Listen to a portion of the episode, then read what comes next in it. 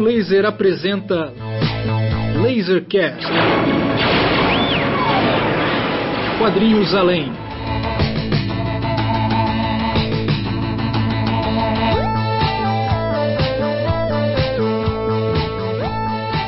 Lasercast número 44. Estamos de volta. Você, fã dos Rayukas aí. É, após sermos eliminados do CCXP Awards, sem sequer termos chegado à final, né? Assim, mesmo assim, ficamos bastante felizes com você, fã da Raio Laser e fã do Lasercast, que foi lá, né? Na base da boa vontade, de votar na gente lá para ver se a gente conseguia encarar as coisas do nível de Mano Brown, confins do universo e outros gigantes da podosfera nacional, né? Porém, então ficamos aí satisfeitos com o nosso, nosso desempenho, nosso resultado. Agradecemos aí ao nosso fã do, do Raio Laser. E estamos aqui com nossa reunimos um novo time Rayuka aí para debater um novo tema com, digamos, um impulso novo, com uma nova motivação aí. Obrigado pela galera para a gente poder continuar nosso trabalho aí já na 44 edição do Lasercast. Né? Então vamos trabalhar um tema bastante denso hoje. Então vamos voltar para aqueles episódios né, mais cabeçudos, assim, que interessam uma grande parte do nosso público. Vamos falar sobre quadrinhos de guerra. Né? Não vamos falar especificamente sobre as guerras, né? assim, não vai ser digamos, um debate sociopolítico sobre as guerras, porque senão a gente ficaria é, debatendo aqui infinitamente, mas uh, vamos, fazer, vamos fazer alguns recortes baseados nas nossas leituras, principalmente sobre o tema da guerra e os quadrinhos, tentando criar um arcabouço aí para pensar assim, como que a guerra influencia os quadrinhos, é, a mídia, os temas é, e especialmente nossas leituras favoritas, né? Comentar por que, que são grandes quadrinhos e por que são relevantes, não só dentro do gênero da guerra, mas dentro dos quadrinhos como um todo. Eu sou o Ciro Inácio Marcondes, de volta aí, depois de ausentar-me por dois episódios. É, estou falando aqui da cidade de Cambridge, no, no, Reino Unido, hoje, e estou aqui com meus amigos, diretamente de Brasília, no Distrito Federal, Pedro Brant. E aí, pessoal, tudo bem? Espero que depois da, da, da, última edição aí, da divulgação que a gente conseguiu nas últimas semanas e por conta da indicação ao CCXP Awards, tenha gente nova nos escutando. Peço desculpas a quem ouviu o último episódio. Eu disse que nós estávamos na categoria de mesa cast, induzi vocês ao erro na votação. Talvez por isso a gente não tenha ido para a final. Foi mal aí, galera. Isso é, a culpa isso. foi do Pedro. A culpa foi do Pedro. A culpa foi minha, né? Bem-vindos, então, vocês que são novatos aqui no Lasercast. Quem já nos acompanha, mais uma vez aí, obrigado pela, pela, pelo prestígio de vocês, né? Vamos nessa, esse podcast de hoje promete. É isso aí, valeu, Pedro. Estamos aqui também agora, diretamente de Santiago, do Chile, Marco, Marcão Maciel. E aí, Marcão? Opa, estamos aí, cara. Mais um tema quente aí, ainda mais aqui em Santiago, né, cara? Um país, assim, que sofreu muito aí com o exército. É, a partir de 73 aí, ditadura, etc, né? Então, é um país que tem muito trauma com guerras, né? Não diria uma guerra, né? mas um conflito complicado. Então, é isso aí, vamos tocar bonde. Valeu, Marcão. E por fim, completando o nosso time de hoje, você que estava com saudade dele e que tem muitas opiniões sobre a guerra, certamente opiniões muito né, enérgicas sobre a guerra, eu tenho certeza que ele vai, vai é, trazer muita polêmica aqui para esse episódio. O nosso querido Márcio Júnior, direto de Goiânia. Oi, moçada. É, pô, legal estar aqui, né? Fiquei afastado em alguns episódios circunstanciais. O grande barato da Raio Laser é isso, né? Do, desse time de raiucas que se reveza, né? Então, alegria voltar aqui, bater papo com meus amigos e conversar fiado e, principalmente, criar polêmica. Hoje a polêmica é não ter polêmica. É defender a guerra. pois é, eu estou até com medo do que o Márcio Júnior vai dizer hoje aqui, para a gente não começar a brigar nesse, nesse ambiente raiuca, mas beleza. É guerra, cara. Vai ter que ter guerra, tem que ter uma guerra, é guerra. interna, né? Uma guerra é civil Do, do, do, raio laser, né?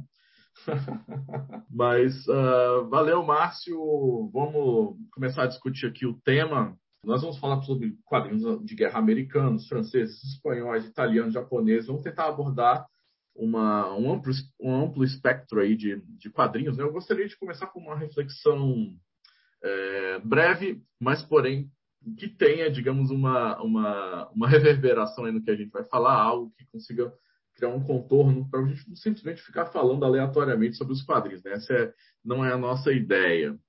Então, eu queria começar com uma ideia, justamente uma ideia do, do filósofo das mídias alemão Friedrich Kittler, um filósofo extremamente difícil de se ler. Então, eu agradeço ao pesquisador Márcio Teles aí, que me deu umas, umas boas dicas sobre o, o Kittler, né? E ele é um filósofo alemão dos anos 80, 90, ele morreu no começo dos anos 2010, eu acho. E ele falava, especialmente a guerra era muito importante para a filosofia desse cara, né? Ele dizia que basicamente a história era constituída de descontinuidades é, que se alternavam, que eram provocadas por mudanças tecnológicas que nasciam nas guerras. Né? Então as mídias elas eram transformadas necessariamente pelas guerras. E aí ele falava assim que a partir do momento em que é, uma a guerra criava uma mídia, a guerra já não saía mais dessa mídia. Então você podia até disfarçar a mídia de entretenimento. Esse é um pensamento interessante, né? Por exemplo, as mídias de, de comunicação como telégrafo, telefone, rádio, televisão, depois o computador e tudo mais, tudo isso, na verdade, estaria ainda com a guerra embutida uh, dentro uh, dela, né? Assim, como uma coisa recalcada que nunca vai embora, né? Então, por exemplo, ele fala assim que a Guerra Civil Americana, ainda no século XIX, desenvolve tecnologias de armazenamento acústicas, ópticas e escritas, né? E depois a Primeira Guerra Mundial vai desenvolver a, a, a tecnologia de armazenamento de tecnologia de transmissão, como rádio, televisão e outras tecnologias militares. E por fim, a Segunda Guerra Mundial é a que vai desenvolver, né, a partir da matemática da computação de Turing, é, os computadores, né? Então, assim, basicamente cada uma dessas guerras desenvolveu tecnologias que iriam transformar a sociedade.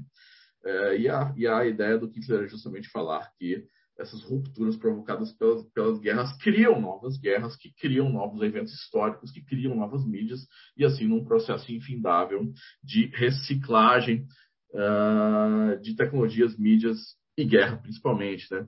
Aí vamos considerar uma coisa muito interessante, que o quadrinho é uma mídia também, né? criada ali, podemos dizer que no século XIX, ali na, na, na tecnologia de impressão, é, que se sofistica a partir da Revolução Industrial e que ganha muita intensidade a partir uh, justamente da Guerra Civil Americana. Aqui no Brasil, por exemplo, a Guerra do Paraguai deu um impulso muito grande à produção de jornais e coberturas é, jornalísticas, né, das guerras, da Guerra do Paraguai e, e, e, e, consequentemente, de uma indústria de publicação de quadrinhos e charges e, picture stories, como se diz, os proto-quadrinhos, que também vão ser influenciados por esses processos dos quais estou falando. Né? Então, o que eu quero dizer é que a relação da guerra com essas mídias, né, seja telefone, é, é, enfim, jornais, é, televisão, etc., ela é íntima, é uma relação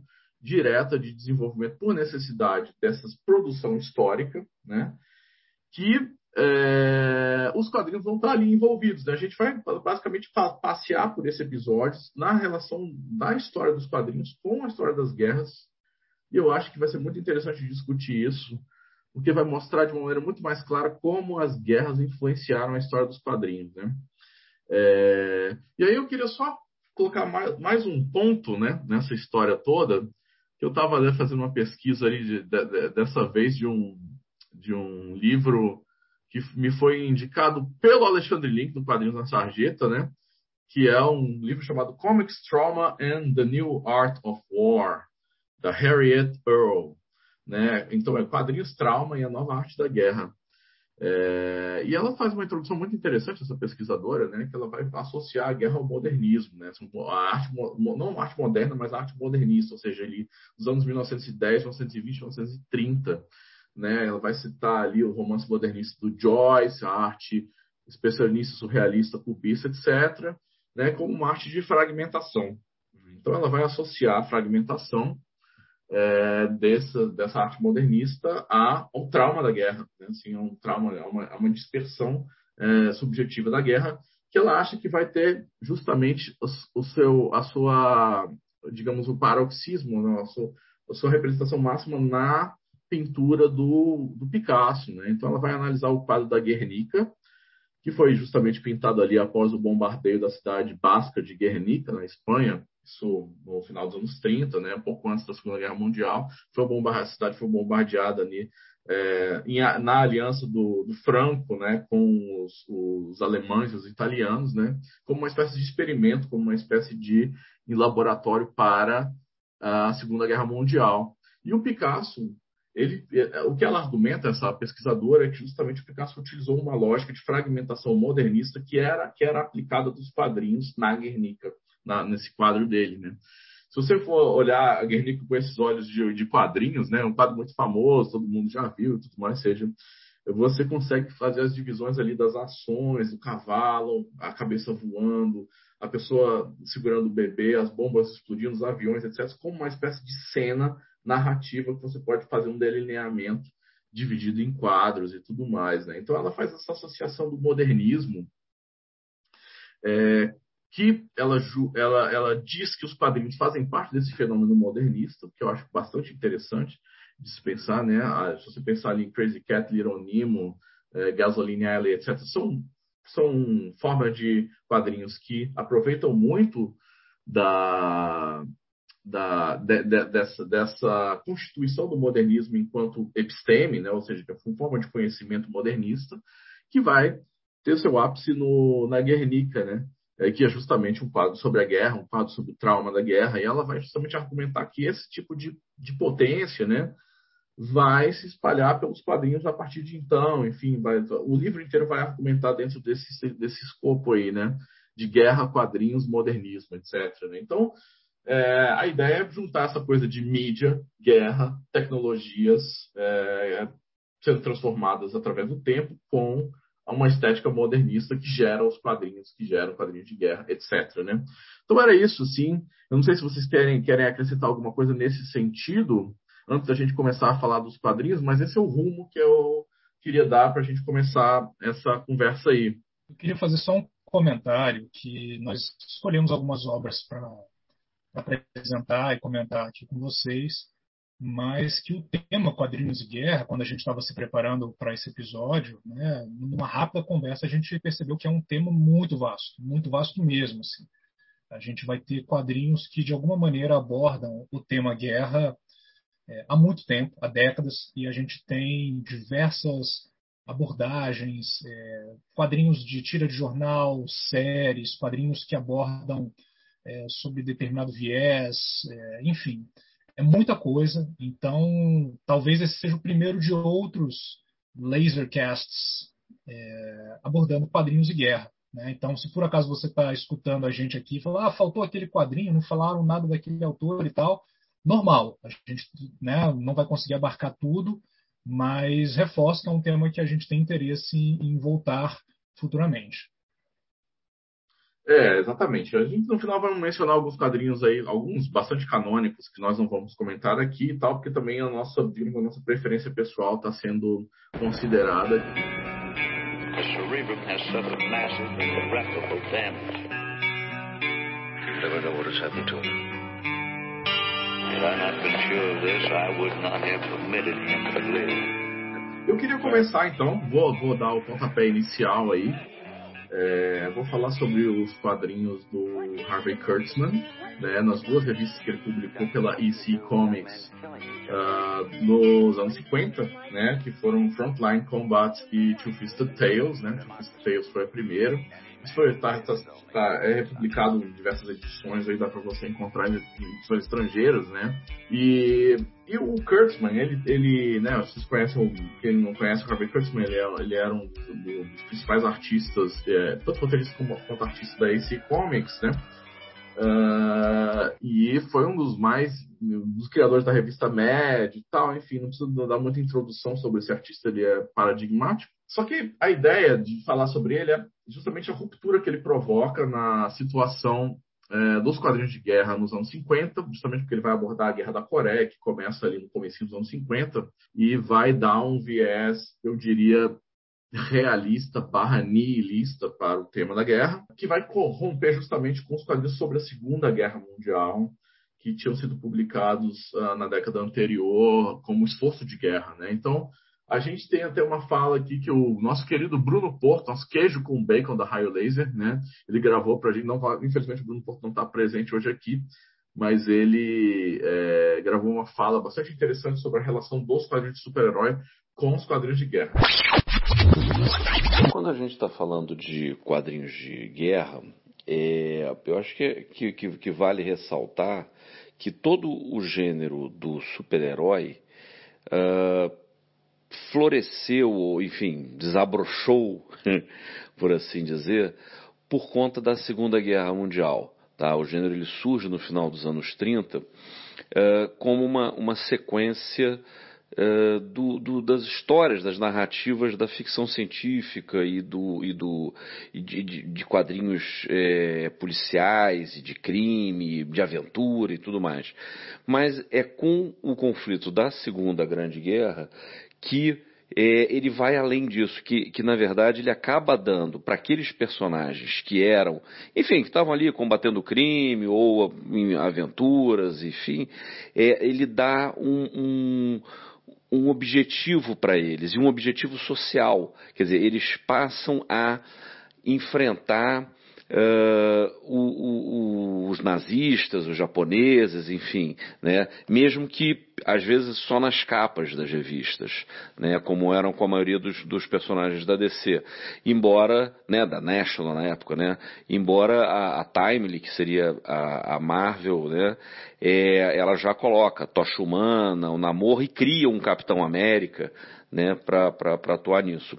Isso uh, Quer dizer, então, durante, durante boa parte da, da, da infância dos quadrinhos dos super-heróis, eram quadrinhos de guerra. Né, ligados a, a, temáticas de guerra e muitas vezes às situações reais, nomes reais, ou, enfim, é, fictícios, né, quer dizer, com, com, com, pequenas mudanças e tal.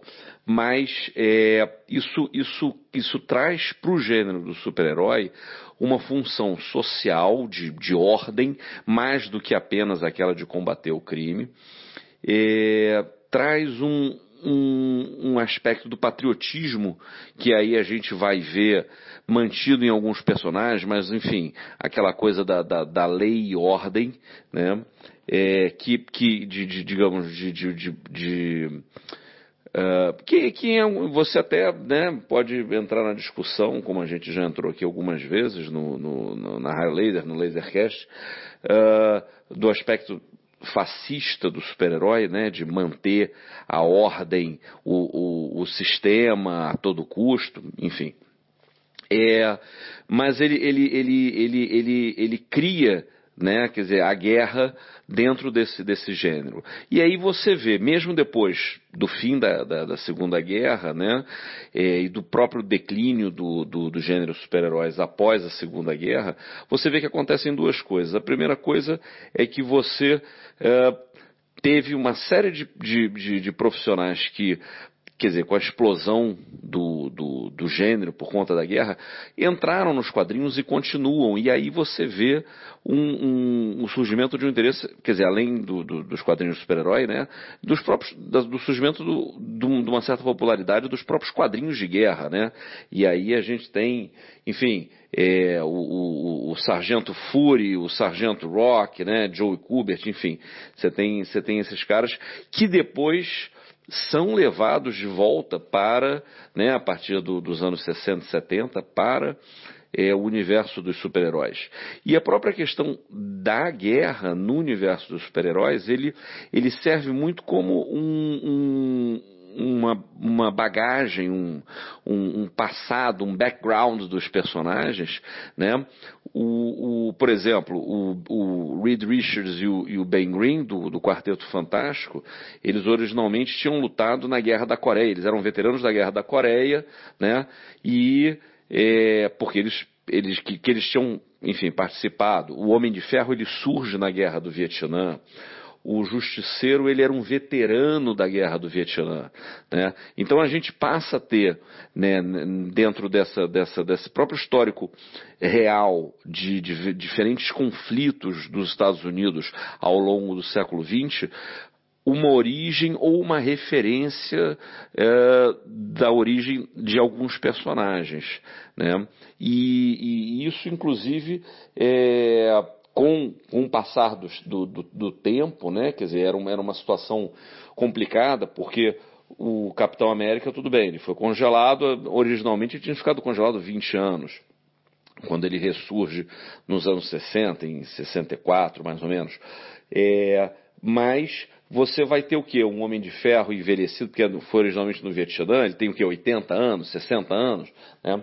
Então, a Marvel, ela inventou uma, uma, e se não me engano, acho que foi o Mark Wade, que inventou um conflito fictício é, sem uma, uma, uma data é, defini, definitiva, que era a, a, a guerra Siankong, que era uma guerra que se passava, enfim, num, num, num país asiático com, com, uh, uh, dominado pelos comunistas, enfim, e que está sempre 15 anos atrás do, uh, do, do, período do presente da Marvel. Né? Então, quer dizer, todos esses personagens que surgiram né, nessas guerras, da, na Guerra da Coreia, na Guerra do Vietnã, eles passam a ter como referência essa, essa guerra fictícia, né, que é a Kong War, é, para justificar, né, né, dar até a experiência militar de alguns personagens, enfim.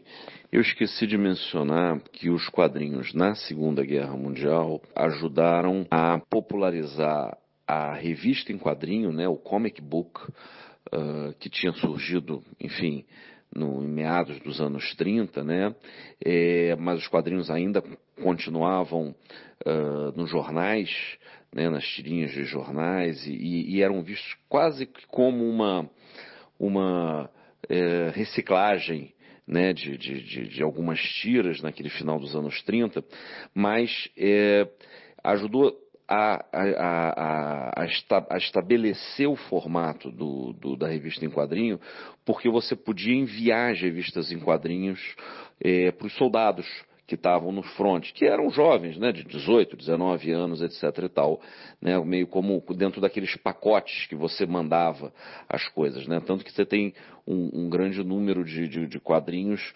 é, era comprado, era ou era fornecido pelas editoras, era comprado pelo governo, enfim, né, como, como, como parte do esforço de guerra. É, isso também ajudou a você uh, ampliar a faixa etária né, dos leitores de quadrinhos, que até então eram, né, em grande parte, crianças, mas passaram a ser é, adolescentes e depois, que depois adultos, né, que também não largaram o, o, o vício, né, é, e, e, mesmo como, como forma de propaganda. Né, quer dizer, também chegava a, a alguns adultos né, é, embora ainda dentro de todo aquele preconceito que se tinha contra os quadrinhos. Mas, enfim, os quadrinhos de, os quadrinhos de guerra e durante essa, essa, essa época da Segunda Guerra Mundial é, tiveram também esses dois impactos né, no, no, no, na evolução né, da, da, do gênero dos quadrinhos, dos gêneros dos quadrinhos.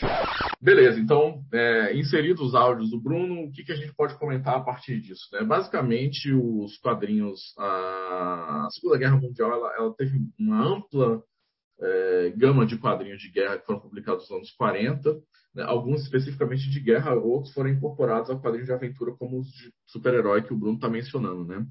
Inclusive, no, no livro Comic Book Culture, o pesquisador Bradford Wright, ele fala mais especificamente sobre como que os quadrinhos de super-herói literalmente viraram um esforço de guerra, né? Justamente porque a Segunda Guerra Mundial, como você tinha um inimigo muito, é, digamos, agressivo e claro ali, digamos, tinha, tinha uma, uma, uma, uma, dicotomia muito grande entre quem era, digamos, bem e mal, especialmente na visão dos americanos, é, na Segunda Guerra Mundial, a população aderiu em massa à Segunda Guerra Mundial, né? Assim, teve uma adesão cultural, uma adesão total política, econômica à guerra, né? Então, eu vou, eu vou fazer uma leitura aqui rapidinho também de um trecho do Bradford Wright, que é um pesquisador, historiador dos quadrinhos, e ele fala assim: As editoras também viram que podiam melhorar a sua imagem associando os produtos ao patriotismo e ao esforço de guerra, isso durante a Segunda Guerra Mundial.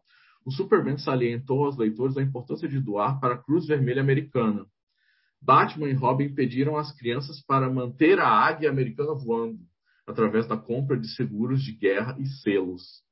Capitão América e seu ajudante Buck mostravam aos leitores como coletar papel e metal para reciclagem. Editoras de todo o filão imprimiram uma carta aberta do secretário do Tesouro pedindo a meninos e meninas que comprassem selos de guerra. É, o esforço de guerra dos quadrinhos, muito como o esforço político real, não deixou espaço para ambiguidade ou debates na maioria dos assuntos. Diretos, emocionais e ingênuos, os quadrinhos contribuíram para a largamente difundida impressão popular que ainda persiste de que a Segunda Guerra Mundial foi uma guerra verdadeiramente boa, ou seja, uma guerra justa, a guerra para acabar com todas as guerras, né? Então, o Harvey Kurtzman ele fundou essa revista Two Fisted Tales no começo dos anos 50 com a intenção de é, fazer um quadrinho de aventura, né? Ele fazia quadrinhos de cowboy, quadrinhos do período colonial, etc. e tal. Mas quando a Guerra da Coreia eclode, acho que ela começa em 1951 e vai até 53, é a primeira guerra da Guerra Fria o Kurtzman ele meio que descortina nele assim uma, uma, uma, necessidade de falar a verdade. Ele fala assim, tem, tem um depoimento dele, longas entrevistas dele, algumas publicadas no Comics Journal, né, em que ele vai falar sobre isso, né. E esses quadrinhos eles eram eles eram muito interessantes, né? Assim, até hoje eles são um material não só de guerra, mas acho que dos melhores materiais de quadrinhos já publicados uh, na história e é um, realmente um material que falta as edições brasileiras, né? Assim, isso daí não está publicado no Brasil, possivelmente uma história ou outra aqui ou lá, mas o que eu saiba não saiu no Brasil, né? O Frontline Combat e o Two Fisted Tales. É, e o Kurtzman ele vai justamente é, fazer uma crítica ao que naquela época tava, é, ainda vigorava muito, que era o Yellow Peril, né? o perigo amarelo, né? que seria uma, uma forma pejorativa de falar sobre os, os, os, soldados asiáticos, né, e tal, assim, especialmente os coreanos, os norte-coreanos ali onde estavam envolvidos na Guerra da Coreia. E você tinha, por exemplo, uma, uma revista que era publicada pela Atlas na mesma época, né? A Atlas é a que geraria a, a Marvel Comics depois, que era né, War Stories, né? Que era da Atlas. E essa revista, ela publicava histórias de guerra na Coreia com personagens americanos virtuosos, né, assim, que colocavam toda a sua motivação é, com ideais americanos de combate, especialmente tratava os, os asiáticos como inimigos é, como inimigos é, desagradáveis, né, inimigos execráveis, assim, com uma, uma estereotipação racista.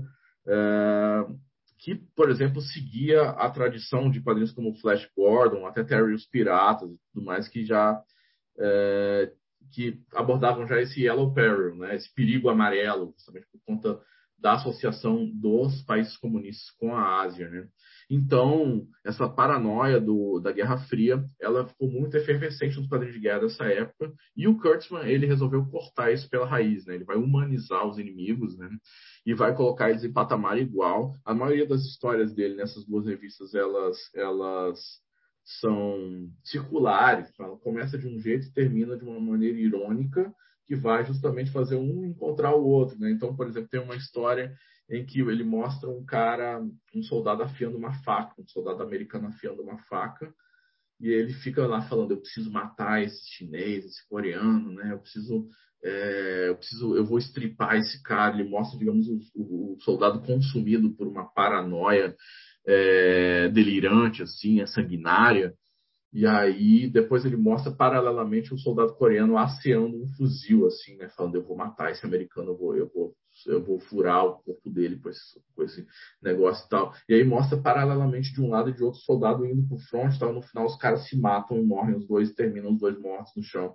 Né? Esse tipo de história era muito comum é, na história do Kurtzman, né? Então, por exemplo, tem a famosa história dele Corpse on the Indian, né? Que é o corpo, o corpo no o cadáver no Indian, que é um rio na Coreia, que mostra o o cara, um soldado americano olhando de longe um corpo boiando no, no rio Indy, e aí o, ele pensa assim, pô, esse cara aí não deve ter morrido no corpo a corpo, né? Porque hoje em dia todo mundo morre à distância porque as armas são muito eficazes e tal, né? A artilharia era muito mais é, agressiva do que na época da Primeira Guerra Mundial. Ele faz essa reflexão e tudo mais. Só que enquanto ele está percebendo, chega um soldado coreano e ataca ele por trás. E aí ele tem que vivenciar o corpo a corpo na vida dele, assim, ele tem que vivenciar o que ele estava negando naquele momento. Aí é um momento de brutalidade, assim, é uma história muito em que o cara ele afoga o coreano, assim, ele precisa, ele precisa se lembrar de ele matando porcos na infância e tal, assim, para poder a, alcançar uma certa brutalidade, uma agressividade ali gutural que vem ali das entranhas dele e ele consegue matar e no final o cara, cara que ele percebe que tudo aquilo que ele estava pensando era errado, né? Que a brutalidade da guerra continuava, que não existe guerra, é, digamos que a modernização da guerra não impede a brutalidade da guerra, que é uma reflexão que a gente pode trazer para a atualidade, né? Que nós vivemos uma guerra de drones, uma guerra de mísseis à distância, de ultraparamentação tecnológica da guerra, tal, né? Enfim, é, então o Kurtzman ele é assim, ele é seminal justamente porque ele vai tirar toda a inocência da guerra, né? E vai, é, vai descortinar essa, essa realidade onde a, a, onde a desumanização é a, a, principal característica, né?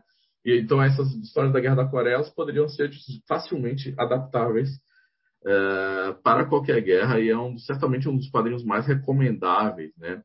Da história da, do, dos quadrinhos, não só americanos, mas mundiais, né?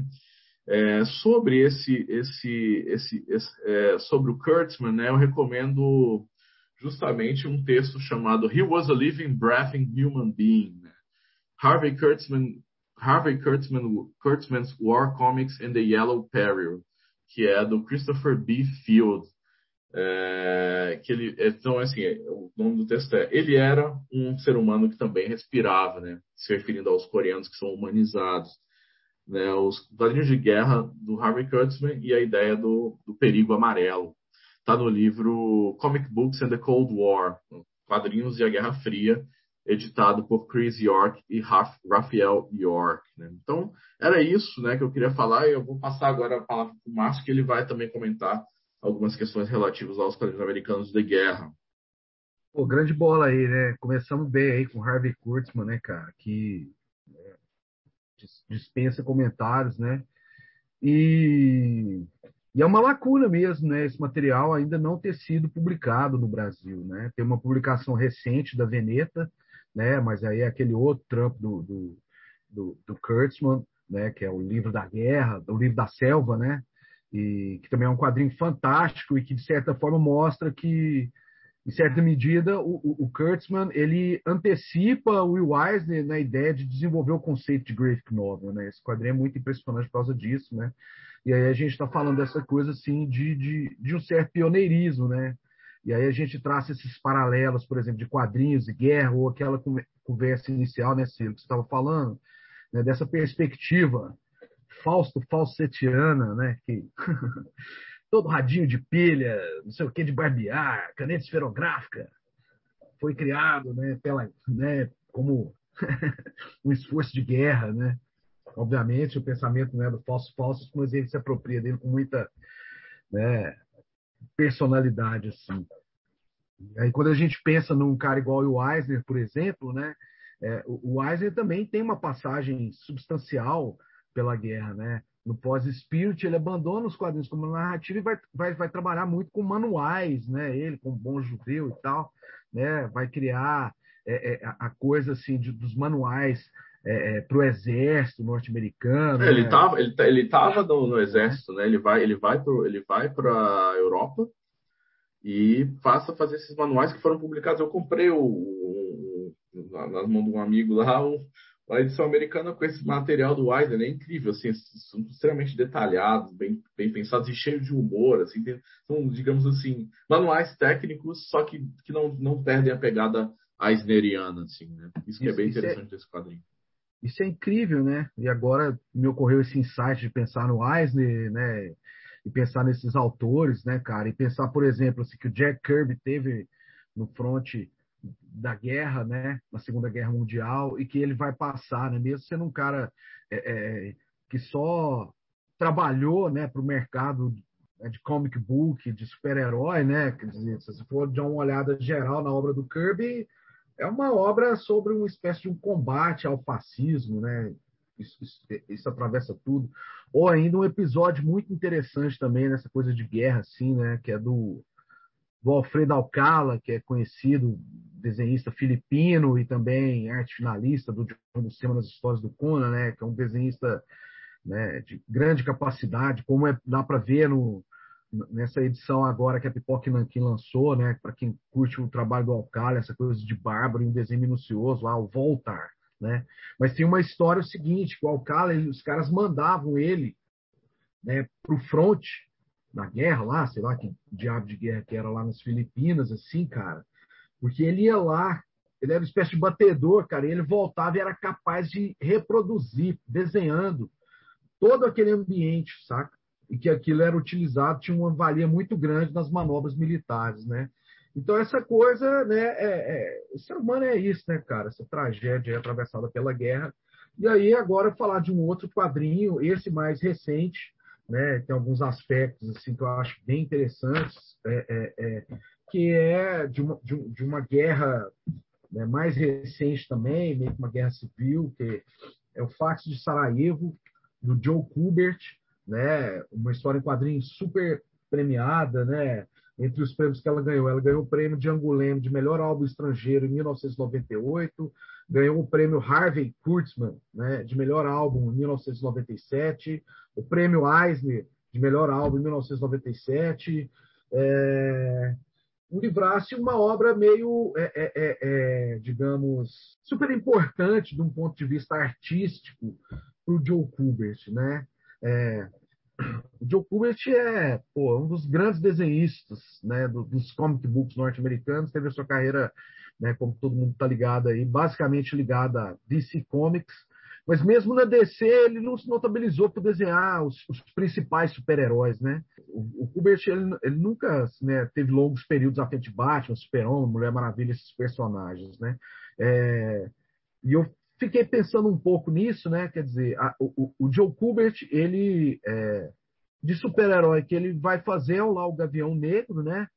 O Marcão que me corrija aí depois, é o Gavião Negro, mas numa fase ainda um Kubert ainda meio que numa etapa inicial, onde ele né, não, não tinha virado o Joe Kubert que a gente conhece. Né?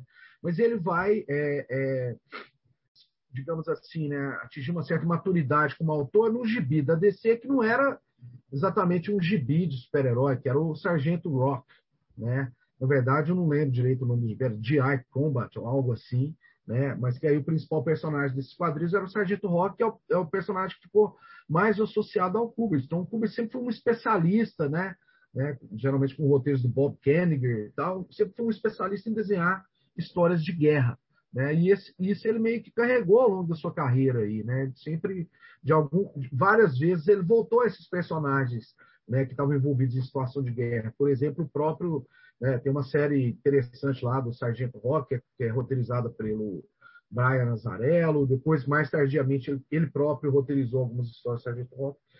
Mas o Fax de Sarajevo é uma é uma é um trabalho muito sui generis assim do Joe Kubert, né? Porque o que, que vai acontecer? Né? É, é, é, ali né, no, no começo dos, dos, anos 90, bem no começo dos anos 90, né, na, na, nas sequelas da, dos acontecimentos do, né, da, da, queda do Muro de Berlim, aquela confusão né, que eu né, não tenho autoridade nenhuma para tratar sobre isso historicamente ou politicamente, né? Mas basicamente assim, né? Você tinha, você começa a ter ali a Iugoslávia, né? né? E aqueles países que antes pertenciam à União Soviética, eles começam a se desfacelar, né? Em processo continuam até hoje. A gente está vivenciando uma guerra agora horrorosa aí, né?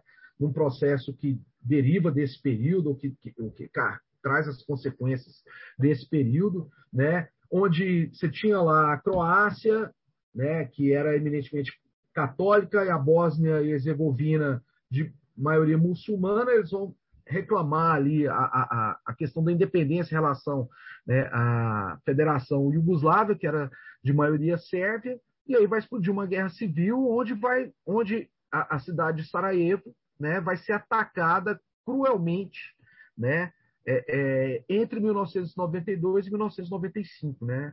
Sarajevo era a capital da Bósnia-Herzegovina, né? Então essas, essas questões étnicas, né? E, e, e o cara que foi, né? Era o Slobodan Milosevic, né?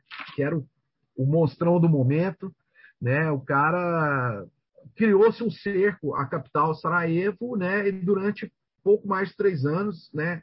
Esses países é, é, sofreram esse, essa, essa, capital e, e, e as populações que estavam ali dentro sofreram muito.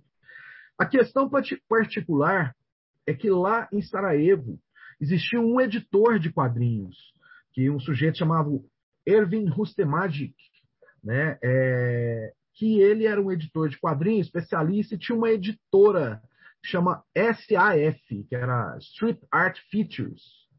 É, essa SAF era uma editora, uma distribuidora de quadrinhos, né? E esse cara tinha um trabalho é, é, é expressiva ali para aquela região e na Europa. No Brasil, inclusive, existem quadrinhos que são publicados, né, que carregam esse selo SAF, né? O cara ainda está ativo, a editora dele ainda existe e tal, né? O fato é que assim, que quando começa o cerco a Sarajevo, né, esse cara fica com a família dele, né, preso naquela situação e todos os esforços dele é assim, é, é, é de tentar fugir daquele ambiente, né, de tentar sair da, da né, de Sarajevo com a, com a família. E aí, a única coisa que ele faz, ele, assim, sendo um cara que era bem relacionado, que né, tinha contatos, ele, por exemplo, era representante lá na Europa do Joe Kubert, ele era representante do grande Herman, né, o autor europeu e tantos outros, né, ele, ele começa a mandar, a única coisa que ele ainda tinha acesso era uma, um, um fax, né, é, e aí ele começa a mandar mensagens de fax. Veja aí a relação entre tecnologia e guerra, né? Tecnologia, Total, guerra e mídia, mídia de comunicação. Total. E ele começa, né, através do fax, mandar os relatos, né? E também uma, uma, um constante pedido de socorro, né? Para os amigos, né, que estavam na Europa, que estavam nos Estados Unidos, e assim por diante.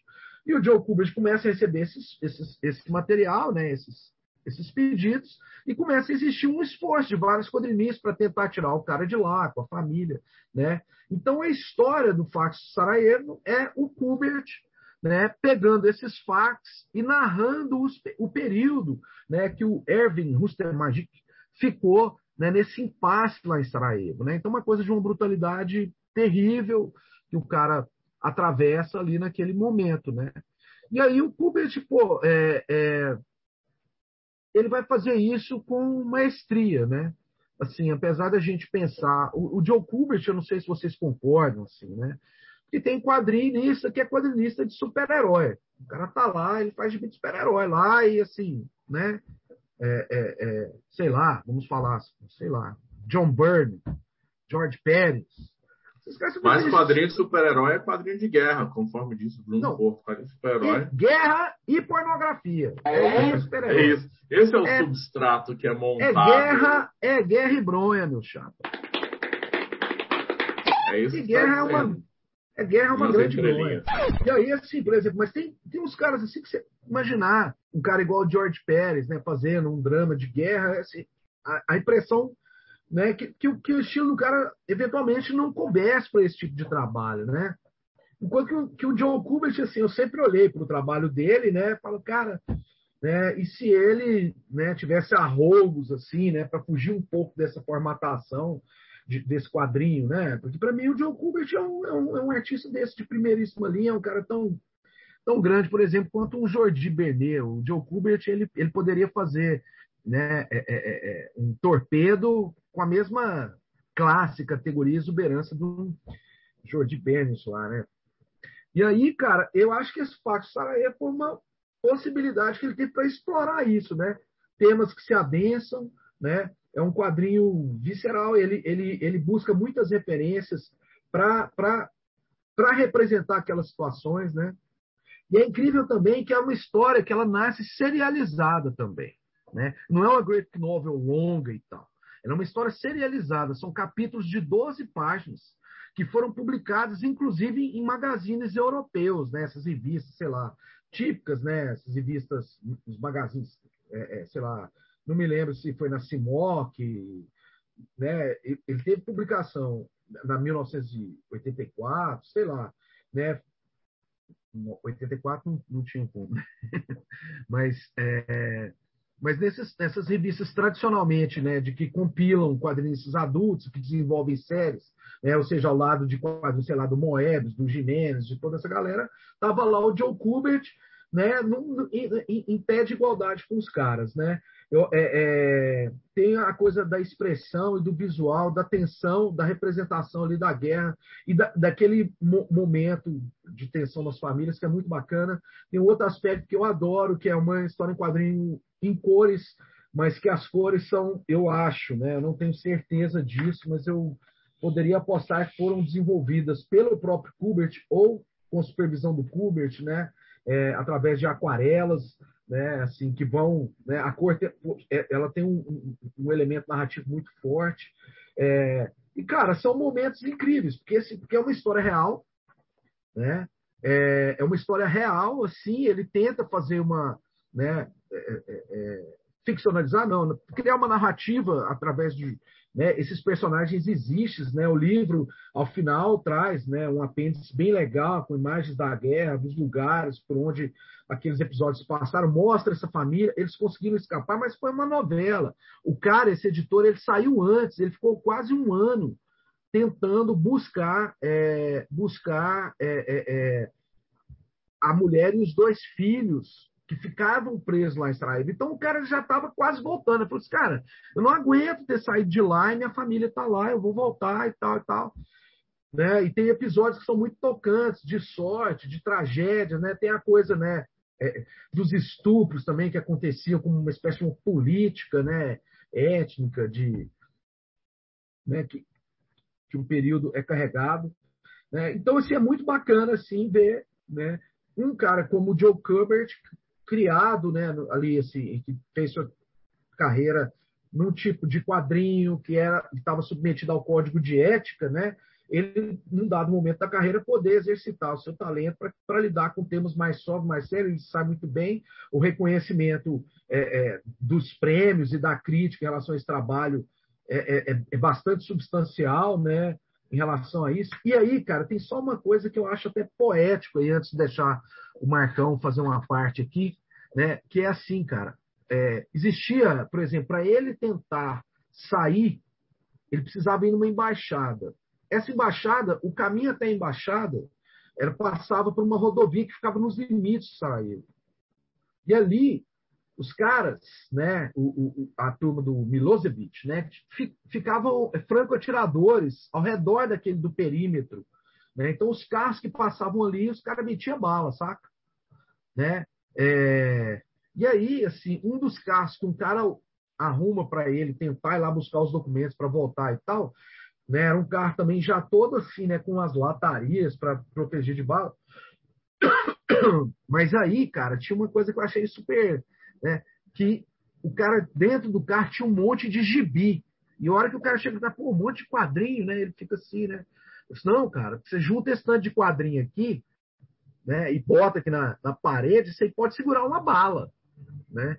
Então, assim, os quadrinhos ali como uma espécie de um escudo de papel, né? Ou seja, né, algo que, que salvou o cara. E um Quadrinho sair gente... de mídia para virar armamento mesmo, armadura. É isso, cara. Exato, cara. É uma maluquice. E a outra coisa que é, que é, que é triste da gente saber, né, é que é que esse cara, né, a, a, destruição dos escritórios dele, da, dessa editora SAF, a Street Art Features, ele perdeu mais de 12 mil originais de gente como Francan, Breccia, Herman, Schultz, é, Mort Walker, Alex Raymond, Aragonés, assim, cara, a guerra destruiu, destruiu tipo 12, mais de 12 mil originais de histórias em quadrinhos, né, nessa, nesse cerco aí Sarajevo. Acho um belo quadrinho. É, é, tem uma edição é, é, pela uma editora que eu vi pouca coisa deles, eu acho que só vi quadrinhos, é, via leitura ou Levoar, edição, é, adaptação para a edição brasileira do Sidney Guzman, uma edição ah, capa dura, com todos esses negócios. e tal. É, e foi lançada aqui em 2016 com tradução de Felipe Faria. Né? Passa uns erros de revisão, mas eu acho assim que para quem curte um cara igual o Kubert, né?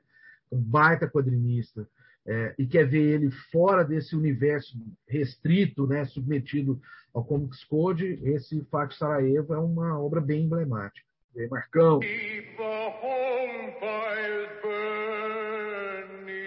Opa, não, então, esse gibi é interessante porque, assim, eu sempre quis ler, mas eu sempre tinha, assim, um pouco de medo, assim, né, porque, sei lá, tem muita palavra, né, cara, tem muito, muito texto, né, porque tem muito, é, eles é, transcrevem os fax é, literalmente, né, mas quando eu fui Sim. ler, cara, que narrativa ágil, cara, que coisa, assim, é muito bom de ler, assim, ele, ele flui muito bem, e, assim, é, tudo é, obra do talento do Kubert, né, cara, assim, que é um exímio narrador, né.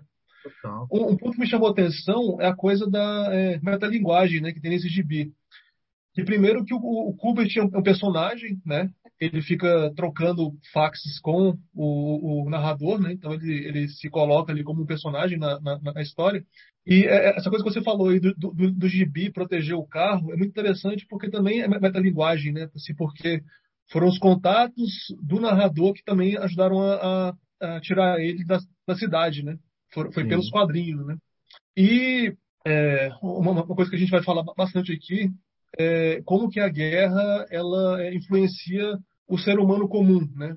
Aquele cara que não tem nada a ver com a história, ele tá ali, né? Assim, desde o padeiro até esse cara aí que era, que era o agente do do, do para a Europa, o cara não tinha nada a ver com história, né? E aí o cara foi afetado assim e é, passou um mega perrengue, né?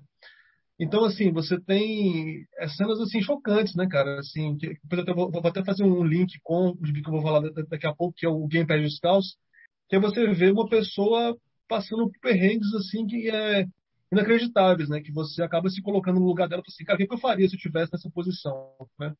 Então, assim, você tem coisas bizarras, como, por exemplo, as, é, o que ele narra, né, que são as três é, ondas de ataque, né, de, de, é, ondas de saque em, Sarajevo, né. A primeira, os sérvios é, roubavam joias e coisas preciosas. Na segunda, os caras roubavam computadores similares.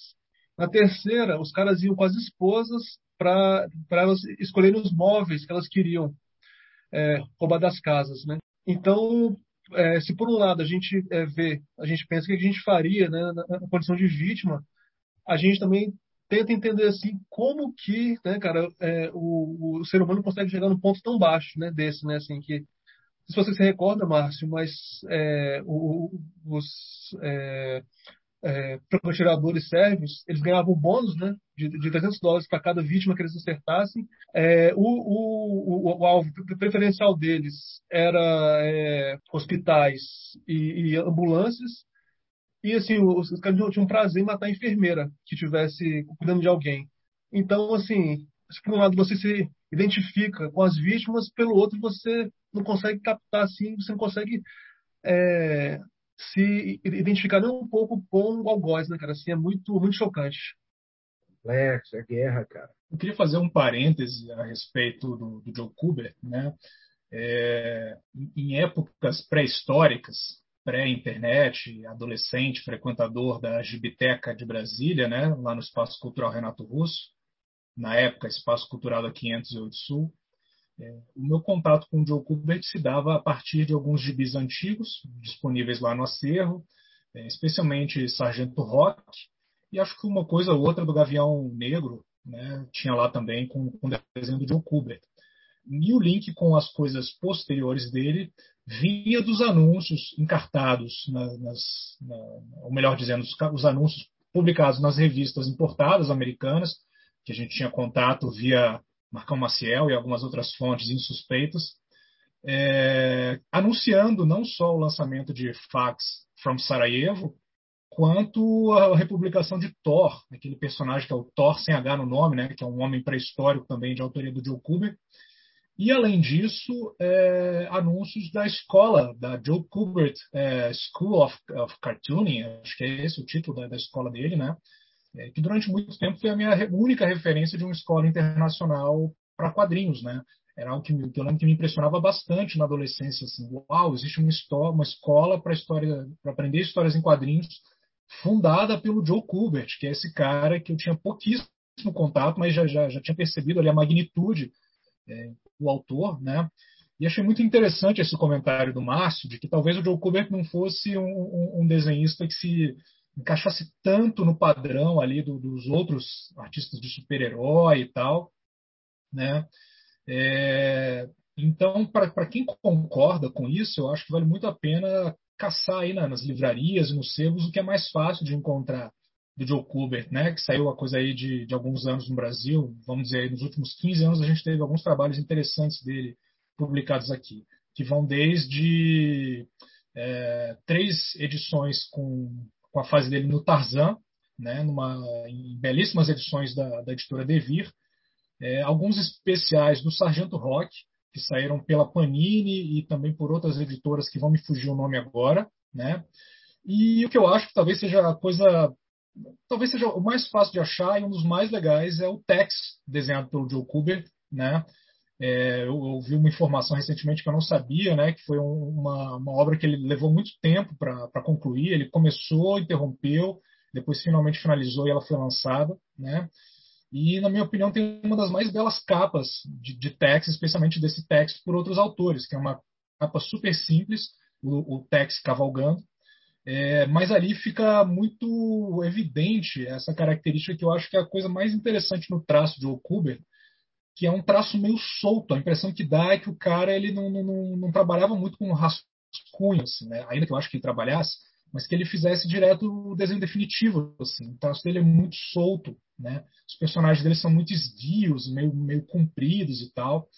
E ele tem umas, umas expressões faciais, o rosto dos personagens dele são, são, são muito cobertianos, né? É, dito tudo isso, para fechar esse parênteses, você está nos ouvindo e não sabe quem é Joe Kubert, desconhece o trabalho deles, fica aí essas recomendações de outros trabalhos além de fax é, para Sarajevo. Mas todo mundo que está ouvindo a gente conhece Joe Kubert. Não tem chance não conhecer. É verdade.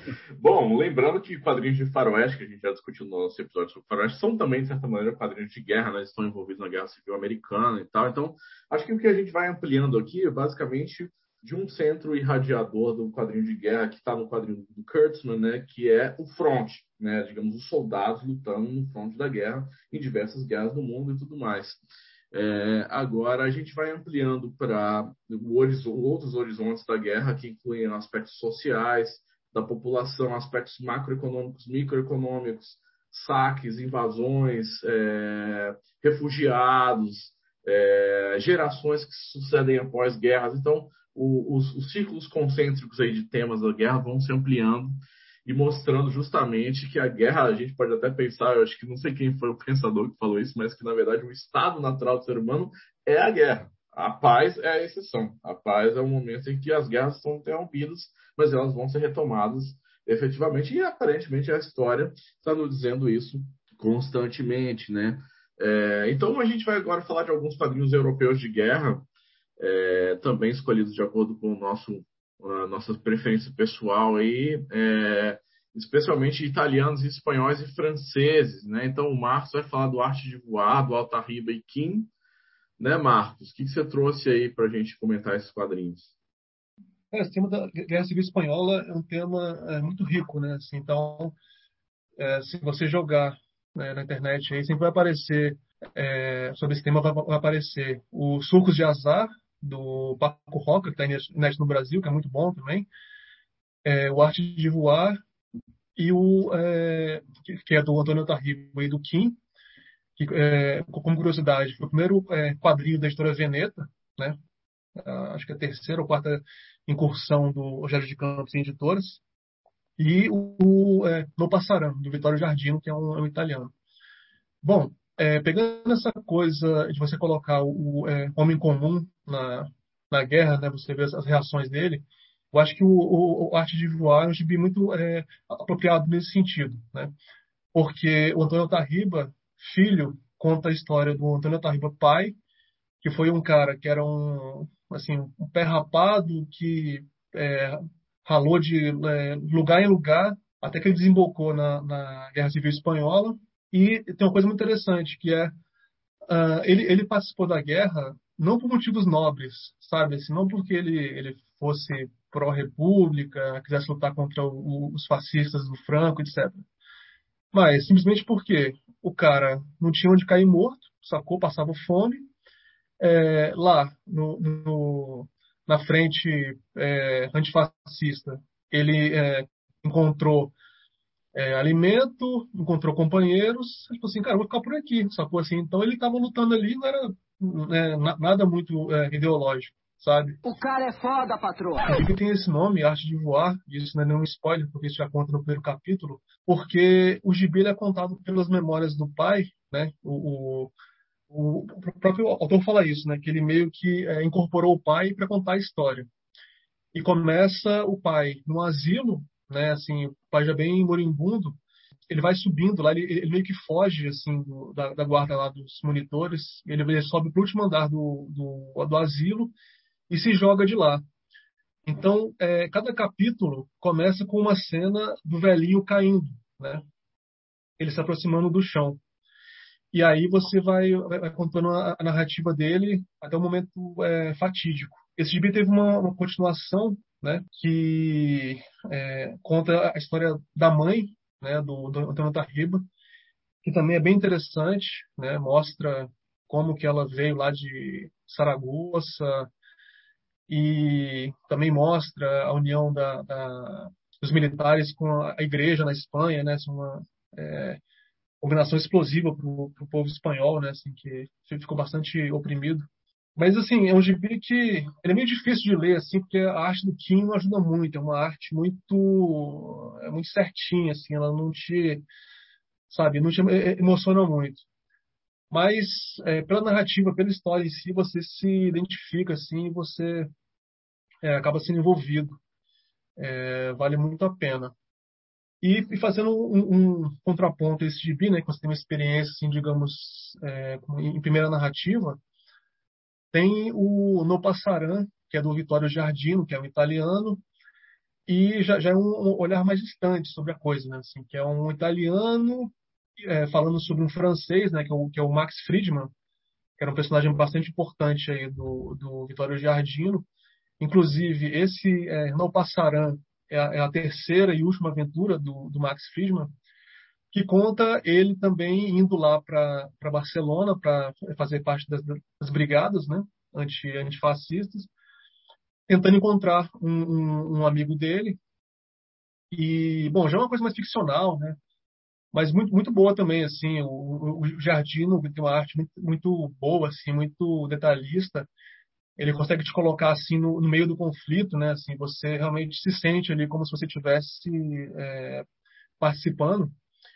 E é uma história repleta de cinismo, né? Assim, uma história que, sabe, é, não tem inocente na guerra, sabe? Assim, você pode ter é, aparentemente é, vilões e, e, e, mocinhos, sabe? Assim, mas tem um diálogo muito bom que é o herói, né? Que é esse Max Friedman conversando com um dos vilões, né? Aí o, o vilão fala para ele assim, cara, você não é mais santo do que eu você é apenas é, mais hipócrita. Né? Então você percebe assim que a, a guerra tem, tem é, várias camadas ali que é, não, não, é fácil identificar é, os lados. É, certamente, Bom, Marcos. Opa, oh, desculpa te interromper, Marcos. Essa questão aí eu acho interessante que eu que eu estava lendo sobre o Hugo Pratt, né? Que a gente eu vou falar daqui para dar um pouco mais para frente sobre o Ernie Pike, quadrinho que ele fez com o Osterheld.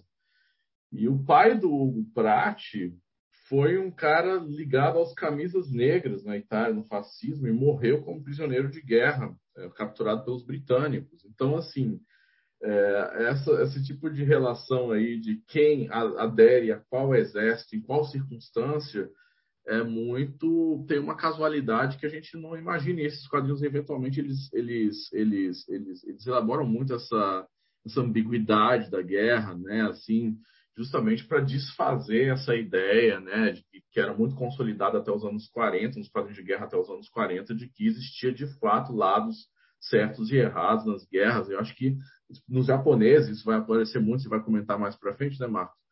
também esse tipo de ambiguidade entre, entre quem está certo e quem está errado, quais são os... A gente vai comentar, obviamente, comentar as motivações geopolíticas de cada guerra comentada, que seria completamente insano, né?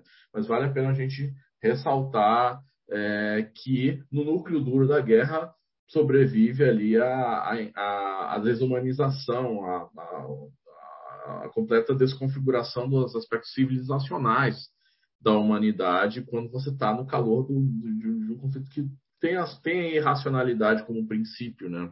Se formos falar também assim, sobre é, causalidades e coisas desconexas tal, tem uma curiosidade que é o seguinte, o, o, o Eisner, o, o, pai dele, foi, parar na, na América é, fugindo da, da é, Primeira Guerra Mundial, porque ele ia, é, seria convocado, aí ele fugiu para a América. Veja só, e é, algum tempo depois o seu filho foi, ser, foi lutar na Segunda Guerra, né? É, exato. Essa coisa de que... você não pode fugir muito da guerra, né, cara? Assim, a guerra é uma coisa meio inexorável, né? Assim, não... É, ela, ela permeia, né? Ela é, ela é uma coisa que tem, um, tem uma, uma infiltração em todos os campos da sociedade, né? Guerras passadas, guerras presentes, guerras futuras. Mas o Pedro quer fazer um comentário aí também, Pedro? Sim, um comentário a respeito desse autor, né, italiano, o, o Giardino.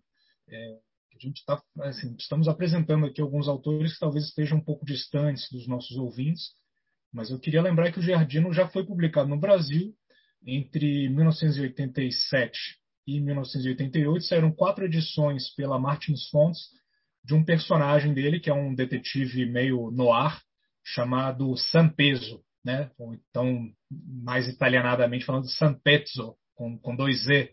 É isso mesmo, Marcão, a pronúncia? Que é em pizza. San é Pezzo. Acertou, parabéns, cara.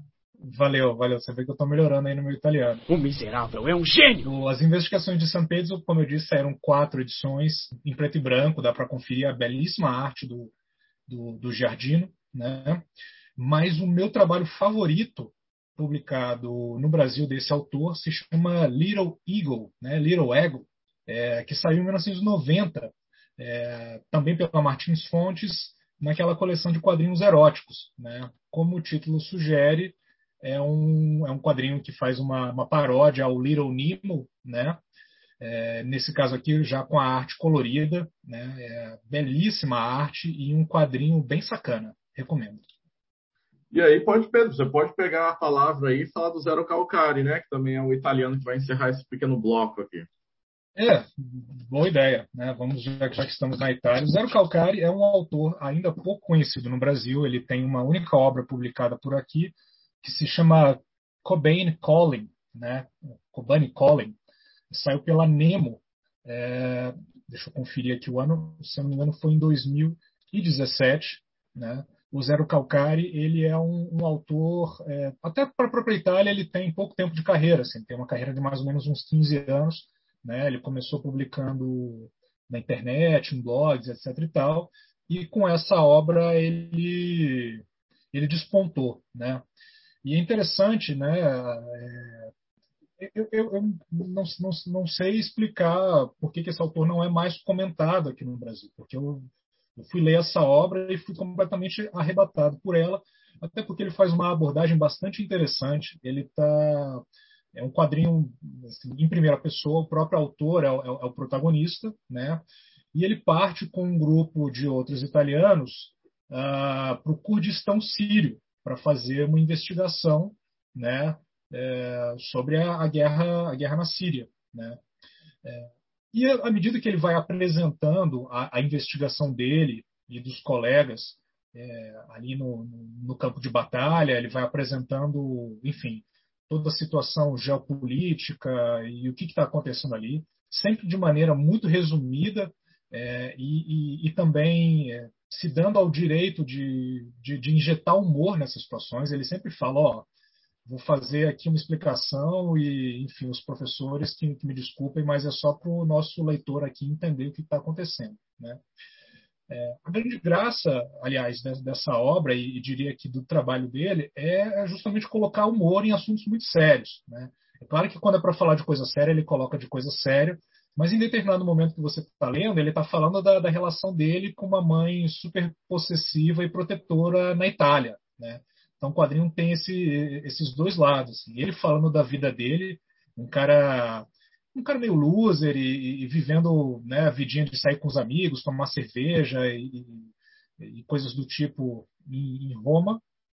E depois indo algumas vezes é, fazer essas investigações para retornar depois para a Itália e, e, transformar isso em histórias em quadrinhos né, até o Kurdistão sírio. Né? É, e o interessante é que ele tem um estilo, né, e aí é o que eu acho que é o, o pulo do gato do autor, ele tem um estilo que, que, na minha percepção, evoca muito os quadrinhos alternativos dos anos 90, especialmente é, alguns quadrinhos um tanto quanto esquecidos. Acho que em alguns momentos até lembra o Squee, do Johnny Vasquez, né, que eu e Ciro somos muito fãs. Né, e comentamos em Esquecidos e Renegados. Justamente. Né?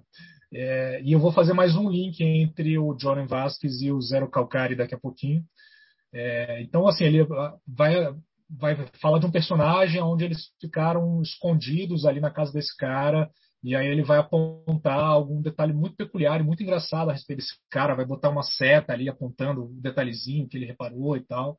É, enfim, é um quadrinho muito divertido, muito interessante e eu acho que ele vale também para você que, que, produz quadrinhos ou tem a intenção de produzir quadrinhos encontrar alguns formatos é, de contar história. Eu acho que esses autores é, que eu vou colocar aqui, tanto o, o Zero Calcari quanto o Fabiano Tourmé, que eu vou abordar daqui a pouquinho, eles têm formatos muito interessantes percebo que muitas vezes quem está se iniciando nas histórias em quadrinhos tem muita dificuldade de contar histórias, de encontrar temas. Eu acho que esses dois autores são referenciais nesse sentido, assim, de você encontrar bons temas, conseguir se inserir também nessas histórias sem é, megalomania, mas de uma maneira que, na verdade, você é apenas ali o, o trampolim para a história de outros personagens, com histórias muitas vezes mais interessantes que a sua. Né? É, e o Zero Calcari, ele, ele partiu do, do, das histórias em quadrinhos já para animação. Então, quem tem Netflix em casa, é, eu recomendo muito assistir a série Entre Linhas Pontilhadas, né? É, que ele tira toda essa questão lá de, de, de correspondente de guerra e vai mais para a vida dele ali na, na, Itália, confusões e tal. É um desenho animado muito engraçado, acho muito, muito fácil se identificar com ele. É, mas é um quadrinho que tem tudo para passar batido. Então, aproveitem aí, se você está nos escutando agora, já engata na sequência com, com essa série de animação na Netflix. Entre Linhas Pontilhadas é o nome, reforçando aqui. Né? É, e lembrando, esse quadrinho saiu aqui no Brasil pela editora Nemo em 2017, está bem acessível, volta e meia ele está em promoção, o preço de capa dele era também bem convidativo. Né? É, então fica a minha dica aí, né? Um autor que, que faz isso muito bem, assim, de é, como se colocar como personagem, contar a história de outras pessoas e também com uma narrativa muito interessante que mistura elementos de internet, dos próprios quadrinhos, é, linguagem de, de, de, blogs, enfim, foi para mim foi uma grata surpresa e eu estou na expectativa de novas obras do Zero Calcari publicadas aqui no Brasil. É, Pedro Zero Calcari veio aqui no Brasil em 2018 no FIC, deu uma palestra, tinha 20 pessoas. É, no ano seguinte, é, em Luca, eu, eu, passei por ele, tinha uma fila quilométrica para é, pegar uma assinatura dele. É, bom, se ele não, não, pegou no Brasil ainda, eu acho que deve pegar em breve, não sei, né? Com essa série Netflix aí que estourou mais ainda o nome dele. Né? É, é, essa série é, que veio agora é, é, é, baseada no baseada não assim foi digamos assim ele fez antes um experimento que tem no YouTube chamado é, é, Quarantine Rebíbia é o bairro dele lá em Roma aí em é, acharam um, um, um, mamute né assim a, a, ossada de um mamute ele ele pintou ele, ele é, esse mamute virou um, um amigo imaginário dele. Você é, deve ter visto nesse Kobani Collin, né? Porque, assim, embora seja um gibi sobre a guerra, sobre o Kurdistão, a situação da guerra do, do Kurdistão contra a Turquia, etc., é também, no fundo, um gibi sobre ele mesmo, né? Assim, como ele se comporta, é uma, uma reflexão pessoal dele.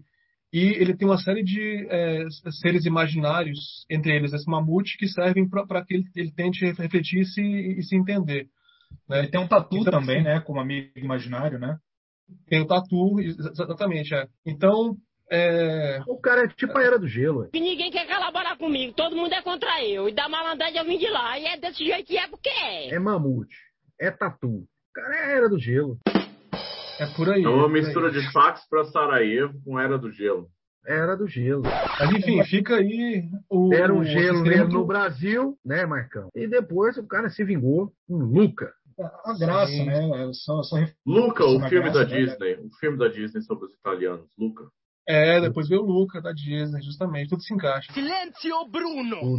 e aí, tá vendo como a guerra permeia todos os temas e conecta tudo de uma maneira. Só, só tá faltando aquele meme lá da Renata Sorra com, com, aquela, aquelas cálculos. Inclusive, o novo episódio é A Guerra do Gelo. Que viagem é essa, velho? Baseado em, em zero inclusive... calcário. Porque zero grau é a temperatura em que é a água, meu chapa. Tá bom. Vamos interromper inclusive, as palhaçadas por aqui. Inclusive, Luca é uma cidade murada, né? Assim, para é, evitar a guerra, né? Evitar os invasores, né? Enquanto isso, na sala de justiça. Mas enfim, ó, fica assim a sugestão aí para as editoras complicada porque ele tem pelo menos uns, uns 10 álbuns aí do tamanho desse Cobani Collin na Itália aí, é, prontos para sair, entendeu? É, não sei, talvez falta um pouco de divulgação assim dele, mas realmente é um cara muito talentoso e como o Pedro falou, um cara meio loser assim, mas o cara ele, digamos assim, conseguiu virar, sacou assim, ele na Itália hoje o cara é uma celebridade. É, e, uma coisa que é, que é justamente curiosa assim é, é, que você ele consegue mostrar esses dois, essas duas facetas dele, uma extremamente bem humorada, é, assim, para histórias muito engraçadas sobre ele mesmo e tal, e outra um lado realmente sério dele, engajado em, conhecer as pessoas que ele foi investigar, né, no, no, no, no conflito, é, saber a história dessas pessoas, humanizar o, realmente o, o, conflito de uma maneira aí sim, é, tipo sem gracejos, sem brincadeiras. Então ele equilibra muito bem esses dois lados, assim, o lado dele engraçado e o lado de, de, de, de, um, jornalista fazendo uma cobertura de guerra, entrevistando pessoas, conhecendo a história dessas pessoas. Ele fala com mulheres guerrilheiras, é, enfim, ele apresenta enfim, diversas situações que eles estão ali sob ameaça do, dos exércitos inimigos, dos invasores, do, do como é que chama, do Estado Islâmico, né? É, e tudo isso assim meio num, esquema meio férias frustradas, assim, que as coisas vão, vão meio que dando certo de, de, de maneira meio, é, enfim, tropeçando, vamos dizer assim, né? É muito interessante como ele equilibra esses dois lados. Assim. E eu acho que a graça dele está tá justamente nisso, assim, nesse equilíbrio e, e, humanizar, né? humanizar essas pessoas, as pessoas que estão ali na, é, sobrevivendo a essa situação é, tão terrível que é a guerra. É, acho que agora o Márcio pode passar para o nosso final da parte italiana aí com o Deep. Uma história. Cara, aí agora vamos falar de coisa séria. É, lançado pela Veneta em, né, no ano passado, com a tradução da Michele Varturi. É, esse álbum, uma história emendadinho assim, é, é um acontecimento, cara.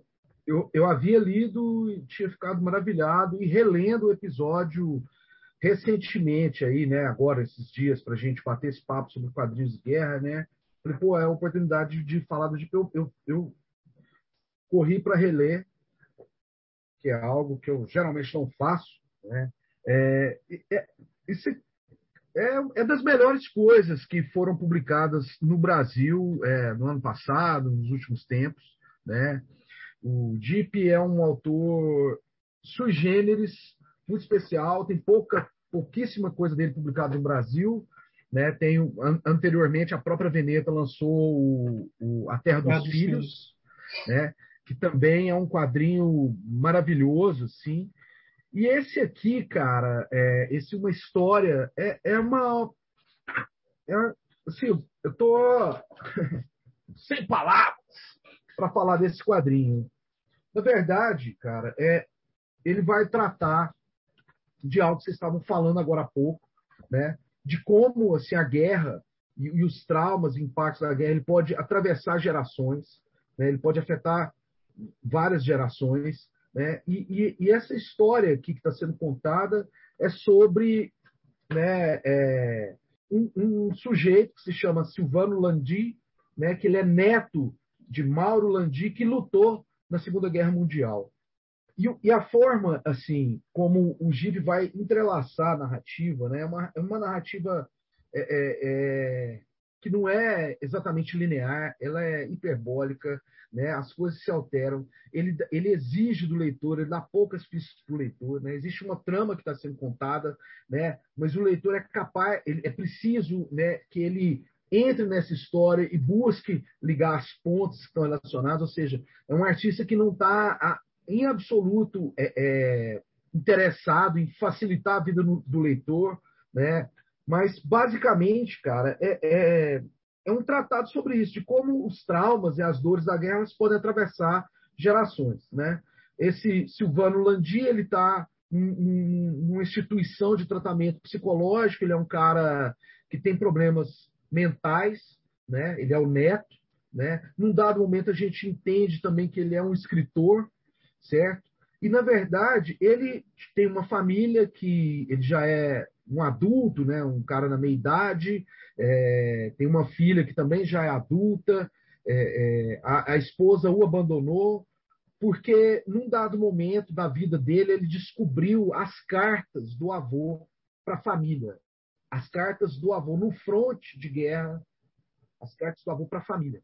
E ele se apaixonou por essas, por essas cartas, ele ficou absolutamente envolvido por essas cartas, porque essas cartas foram uma espécie de, de é, é, é, tábua da salvação do avô. Né? O, o, livro vai mostrar um episódio que é muito dramático do avô na guerra, e de como ele vai sobreviver esse episódio. Se eu avançar isso, eu vou estragar a, a, a leitura de quem né, não, não, ainda não teve a oportunidade de ler é, é, essa, esse livro. É, mas ele passa por uma experiência muito traumática e tinha essa questão de estar mandando as cartas para a família, certo? E aí, é, tempos depois, esse cara reencontra essas cartas e é profundamente abalado por elas, obcecado por elas, né? E, e, ele também vai, vai desenvolvendo esses problemas mentais, a relação dele com a família. Então, assim, cara, você vê, é uma guerra que tanto o fato assim, de, de, dessa, desse cuidado, da letra, da escrita, do amor lá do cara escrevendo para a família, né? É, lá no fronte de guerra, aquilo de certa forma fez com que o cara permanecesse vivo e que de certa forma também toma um pouco a vida desse cara no presente. É um negócio muito é, é, é impressionante, né? O Jeep assim ele vai transitar aqui, ele vai desenhar em duas chaves aqui, né? Ele desenha com um traço muito espontâneo, muito livre, como se fosse uma caneta bem fina ou um grafite bem fino em preto e branco né, com esboço, sem requadro e tal. Mas, geralmente as cenas né, é, é, do presente, ele, ele, ele vai é, lidar com essas, é, é, esse momento do presente e, e, da loucura do cara está representado dessa forma mais, digamos, solta e livre, mas ao mesmo tempo mais dura e seca. Né? E, as, e as imagens do passado, principalmente as imagens da guerra, cara, são umas aquarelas assim de tirar o fôlego de um artista que, que, que tem um domínio da própria arte de uma maneira muito absurda, né? Porque tem gente que acha que desenhar é tipo esses desenhistas fuleiros aí, que enche de traço em tudo e mete efeito de Photoshop e a foto fica parecendo, né? O desenho fica parecendo uma uma foto que tem essa aspiração, né? Isso é uma tolice, né? O cara dá uma aula de leveza, de intensidade, de dramaticidade com esse uso das cores, com esse uso da aquarela. É um negócio muito é, é, impressionante, né? E tem uma outra coisa, assim, cara, que aí, né? Tem, tem um fato da história também que é muito é, sinistro, né? A narrativa ela é solta e vai se encadeando através do esforço do leitor também. Mas tem uma hora assim num, num salão, né, num, num, salão europeu né, durante a guerra, é, tá tendo uma festa com vários militares, chega uma baronesa lindona lá e tal, né? Ela vai dizer assim, né? Eu não tenho nada contra a guerra, contanto que seja rápida. Quero dizer, a guerra, guerra, como tudo, entedia. Os primeiros meses são empolgantes. A partida dos heróis, a última noite dos amantes, mas depois, mas depois tudo é tão lento. E aí ela vira para um cara que é um inventor. Né? Fala assim: oh, o senhor é um inventor. Deveria inventar uma arma melhor, que torne as coisas mais velozes. É a modernidade que o pede. É, então é a modernidade e o progresso. E o cara vai inventar o quê? A metralhadora, que tem um papel fundamental nesse drama do avô do cara lá no fronte da guerra. Então, cara, isso aqui é, é de uma sofisticação, cara. Esse cara é um gênio mesmo, assim. Existem só esses dois materiais lançados. O Marcão, que teve lá na Itália uma vez, né, mostrou lá que tinha uma, pá, uma biblioteca inteira de DIP, né, publicado em banca, não sei, depois você pode falar sobre isso. É um negócio assim, que esse cara é, é, é muito impressionante, lançado pela Veneta, está disponível aí. Eu acho que de todos esses quadrinhos que a gente falou aqui, é o primeiro que eu sairia correndo atrás para ler. É um negócio muito, muito potente e muito legal. E aí é, tinha uma, é, é, uma outra coisa, e eu só queria fazer uma associação. Aí, do ponto de vista de linguagem de quadrinho, o Deep está aqui em dois aspectos. Né? Primeiro, que esse aqui foi o primeiro, primeiro livro, a primeira história em quadrinho que concorreu ao prêmio Strega, que é o principal prêmio, prêmio de literatura italiano.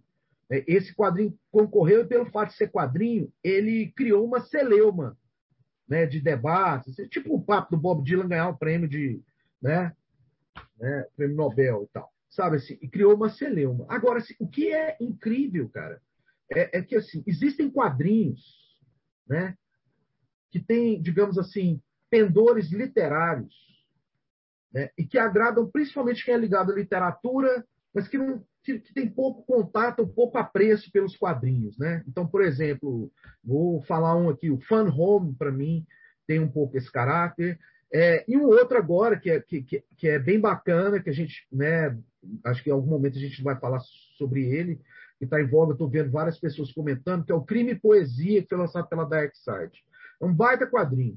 Mas é um quadrinho que você vê, cara, que é um quadrinho que foi feito por um cara que vem da literatura, né? E os artifícios quadrinistas, apesar de super bem executados, tal e qual a Alison Bechdel faz lá com o Farron, é um negócio mais para quem não é do quadrinho. O que o Deep faz aqui, cara, é história em quadrinho de um jeito muito potente, muito original, é, e, e, que, e, que, não é isso, sabe? Assim, é, eu até gostaria de ver gente que né, leitores desses outros quadrinhos que eu falei, que não são muito próximos do quadrinho, que ficaram maravilhados. Ah, Alison Bechdel e tal, ou sei lá o quê. É, lessem isso para eu ver que tipo de é, é, experiência essas pessoas teriam com, com um trabalho dessa natureza. Porque eu acho que é um contato muito potente com uma narrativa quadrinística feita num nível muito alto.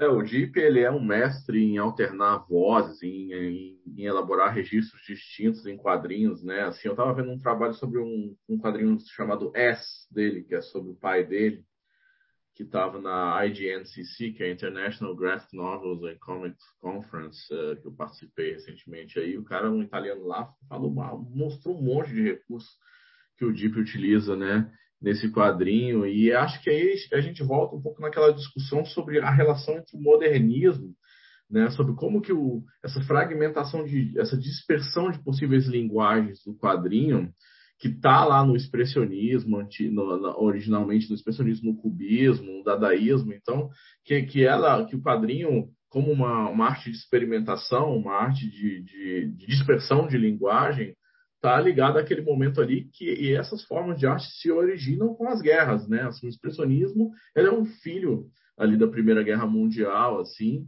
é, e está imiscuído com o processo da Primeira Guerra Mundial e todos os modernismos eles, eles são, digamos, pensamentos diretos da relação da tecnologia com a guerra, né? E os quadrinhos então eles nascem muito nisso. Eu acho que o Deep ele é um descendente direto desse tipo de expressão, né? Quando eu for comentar sobre o Tardi, que eu acho que também é outro grande gênio que fez uma das grandes obras sobre a guerra em quadrinhos, também está nessa linhagem, né, nessa relação de fragmentação, pervasividade da guerra na sociedade, tecnologia, mundo e quadrinhos. Né? Acho que essas são as, as peças do, do quebra-cabeça aí Acho que o Marcão quer comentar sobre o Jeep também.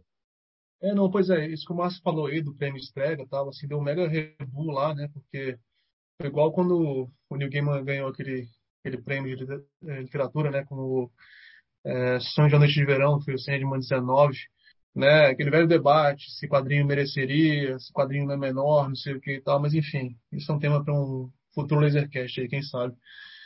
Uh, bom, sobre o que o Márcio falou, né? Essa questão do, da coleção, realmente quando eu cheguei na Itália, eu tive a sorte de estar é, tá começando essa coleção.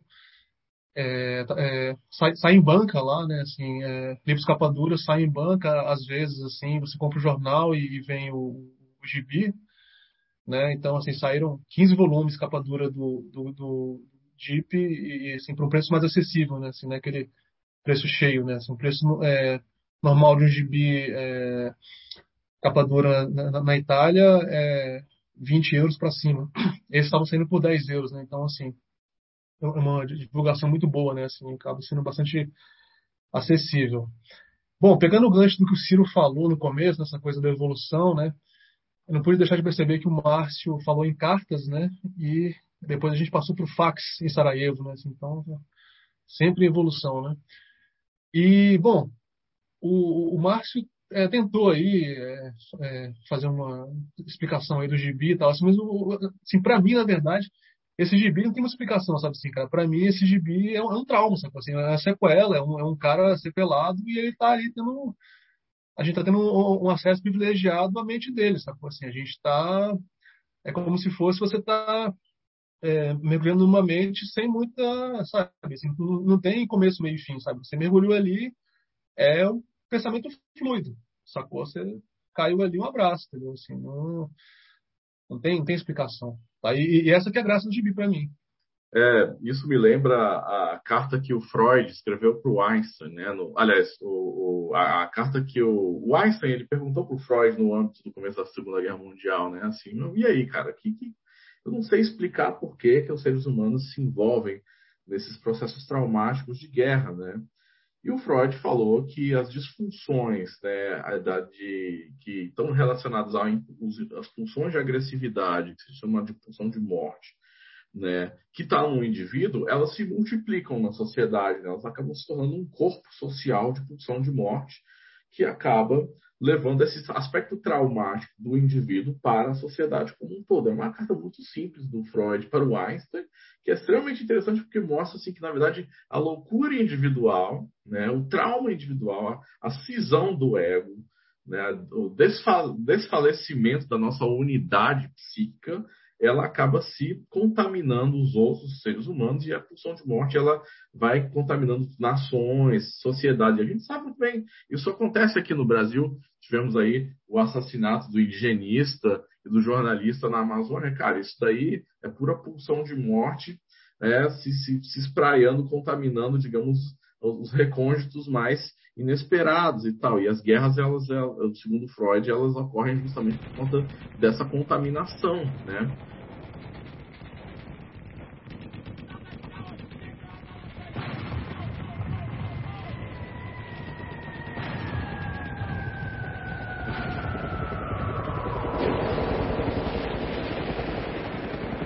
gente vai comentar agora uns quadrinhos assim que, que são franceses, né? são bem diferentes um do outro, né? O que eu vou comentar e o que o Pedro vai comentar, mas eu, eu, vou, eu vou falar sobre o Era a Guerra de Trincheiras, do Jacques Tardy.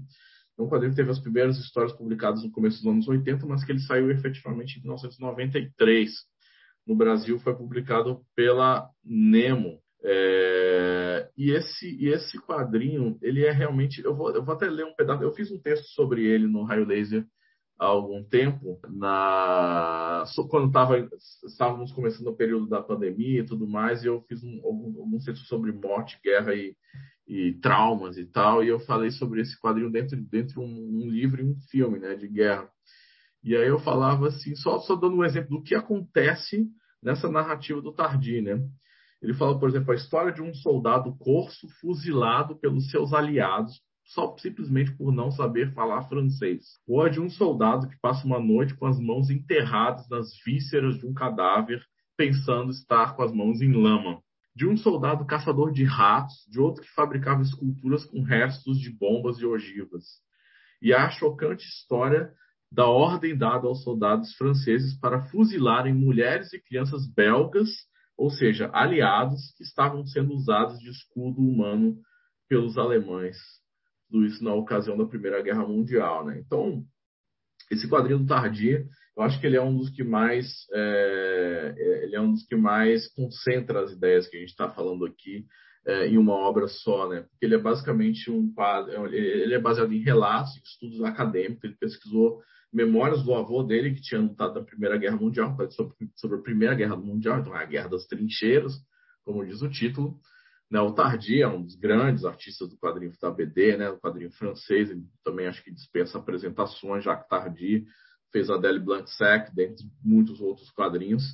E ele faz, basicamente, cada página dele tem três grandes quadros retangulares, horizontais, assim, e ele vai pegando as memórias desses soldados e vai misturando as histórias assim ele não tem muita narrativa sequencial assim quer dizer não é uma sequência direta uma sequência de um encadeamento lógico mas é uma de, de impressões é, dessas brutalidades que ocorriam nas trincheiras e ele vai desenhando, né? E eu acho que o aspecto gráfico é uma coisa que a gente não está comentando muito aqui, né? Como que a guerra se desdobra graficamente, né? Se, por exemplo, no caso do Kurtzman, o traço mais anguloso, perverso e, né, e, e, e, doentio que ele coloca, né, assim, isso é uma característica do, do, do, do, estilo do Kurtzman, aquilo ali refletia muito no olhar dos personagens, na, na, na, ação que ele colocava, a brutalidade, existia ali uma relação muito íntima da, da, da, da indicação da ação da guerra com a maneira como ele ilustrava e compunha os quadros e tudo mais. Um Tardi, que eu acho que é influenciado pelo Kurtzman, apesar de ser um quadrinho muito mais parado, muito mais também textual, ele vai também caprichar nas, nas ilustrações sombrias, com grande contraste, luz sombra, utilizando muita silhueta, é, e também colocando os personagens como fantasmas, né, uma espécie de personagens assombrados pelas por essas situações que são narradas aí como um todo, né? Então é um emaranhado de histórias que vão sendo somadas umas às outras, né? Meio que misturadas de uma maneira caótica e, e desenfreada, assim, que vai tornando a leitura extremamente é, é, não, não é fácil de digerir essa, essa, essa, esse quadrinho, né? Ele, ele, é, ele, é, ele é muito é, ele é muito agressivo à, à, sua sensibilidade, porque ele justamente está mostrando histórias reais, mas também o impacto psíquico da forma como ele constrói essa história, que eu acho que é mais interessante ainda do que as histórias, do que a realidade das histórias em si, que ele que ele que ele que ele constrói a partir do estilo, né? Então assim, é como que acho que o que a gente está tentando construir muito aqui é como que através da história, né, começando lá nos super-heróis que o Bruno comentou, nos quadrinhos ingênuos, quadrinhos heróicos, quadrinhos patrióticos, até quadrinhos mais francamente doentios, né, que francamente é, ilustram essa fragmentação do ego que o Freud aplicava para a sociedade como um todo, né, vai sendo, vai sendo manipulada pela linguagem também. Né? Então, o quadrinho se transforma na guerra, a guerra se transforma em quadrinho. Eu acho que esse quadrinho do Tardi, a, a Primeira Guerra Mundial é um, do, um, dos temas que mais me interessam. Né? Eu li eu li bastante coisa sobre isso, né? A próprio formato das trincheiras, né? Que era uma espécie de labirintos cavados na terra, né? Ele, ele, ele tem uma forma de quadrinho, né? Eu acho que muita gente retrata o, o, o muita gente retrata o, os quadrinhos do a, a, Guerra das Trincheiras, a Primeira Guerra Mundial, também por conta da situação labiríntica. O Márcio comentou, né? Que as guerras deveriam começar e acabar, né? Elas deveriam ser curtas. Toda guerra ela começa com a intenção de acabar em poucas semanas, né? Essa guerra da Ucrânia aí, certamente a previsão, a previsão original do Putin era de terminar em, em três semanas. A guerra está rolando aí até agora, né? Então é isso, né? Assim, é o, a guerra é também um labirinto mental de encruzilhadas estratégicas, encruzilhadas militares e encruzilhadas humanas que eu acho que na Primeira Guerra Mundial é a mais bem, bem, é mais bem representada, né? Porque justamente tem esse formato físico da trincheira, que é um labirinto que os. Que os né? Para quem viu o filme é, Glória Feita de Sangue, do Stanley Kubrick, né? que mostra pela primeira vez de maneira muito eficaz as trincheiras, né? mais recentemente no, no 1917, do Sam Mendes também, é, vai ver que aquilo ali tem tudo a ver com forma, conteúdo, mídia, guerra e atrocidades, né? É, bom, é, sobre, sobre, o Tardi era isso, né? É, acho que o Pedro quer comentar também. É, o Tardi é desses grandes autores do quadrinho francês, ainda pouco conhecido no Brasil, justamente porque quase nada dele saiu por aqui, né? Então, para quem se interessar em procurar as coisas dele, tem é, dois volumes da série Grito, O Grito do Povo, que saiu pela Conrad em 2005, depois tem esse que o Ciro mencionou, Era a Guerra das Trincheiras, que saiu em 2011. E em 2012, a editora Zarabatana lançou Brumas sobre a Pão de Tolbiac, que é um romance... Não, Pedro, fala sério, cara, não. Recomendo isso não, bicho. O cara pegou um gibi grande e colocou no formatinho, cara. Não recomendo isso não, por favor, velho. Cara, eu recomendo porque eu acho esse, esse formato bastante simpático. Devo admitir que Inclusive, eu tenho algumas edições de quadrinhos franceses em formatos diferentes, né? É, mas eu tive uma conversa com, com o editor da Zarabatana, o Cláudio Martini. Cláudio, se estiver ouvindo, um abraço para você. E ele comentou que acha que talvez o. o não vou usar exatamente a, a palavra insucesso, mas a, a, pouca reverberação desse quadrinho no Brasil talvez tenha a ver com esse formato diminuto, né? Ele, ao invés de sair no formato álbum, ele saiu num formato intermediário, assim, né, que é entre o formatinho e, e, algo como essas edições da, da Nemo, desses quadrinhos que eu estou mencionando hoje, né? O de Sandy Hakim é formato... e o Colbany Cowling, né? Que tem Mas... a ver com esse lance de formato de livro também, que é a Veneta e a, a, a, sempre firmou o taco nisso, né? Por exemplo, estava falando aí da arte de voar, né, Marcão? É, a arte do Kim ali, ela é pouco atrativo. É, é, eu também sinto isso, ela fica muito pesada naquele formato. Talvez fosse um, um livro maior, né, para você poder, né, visualizar de forma mais, né, o negócio, a coisa talvez tivesse um impacto mais.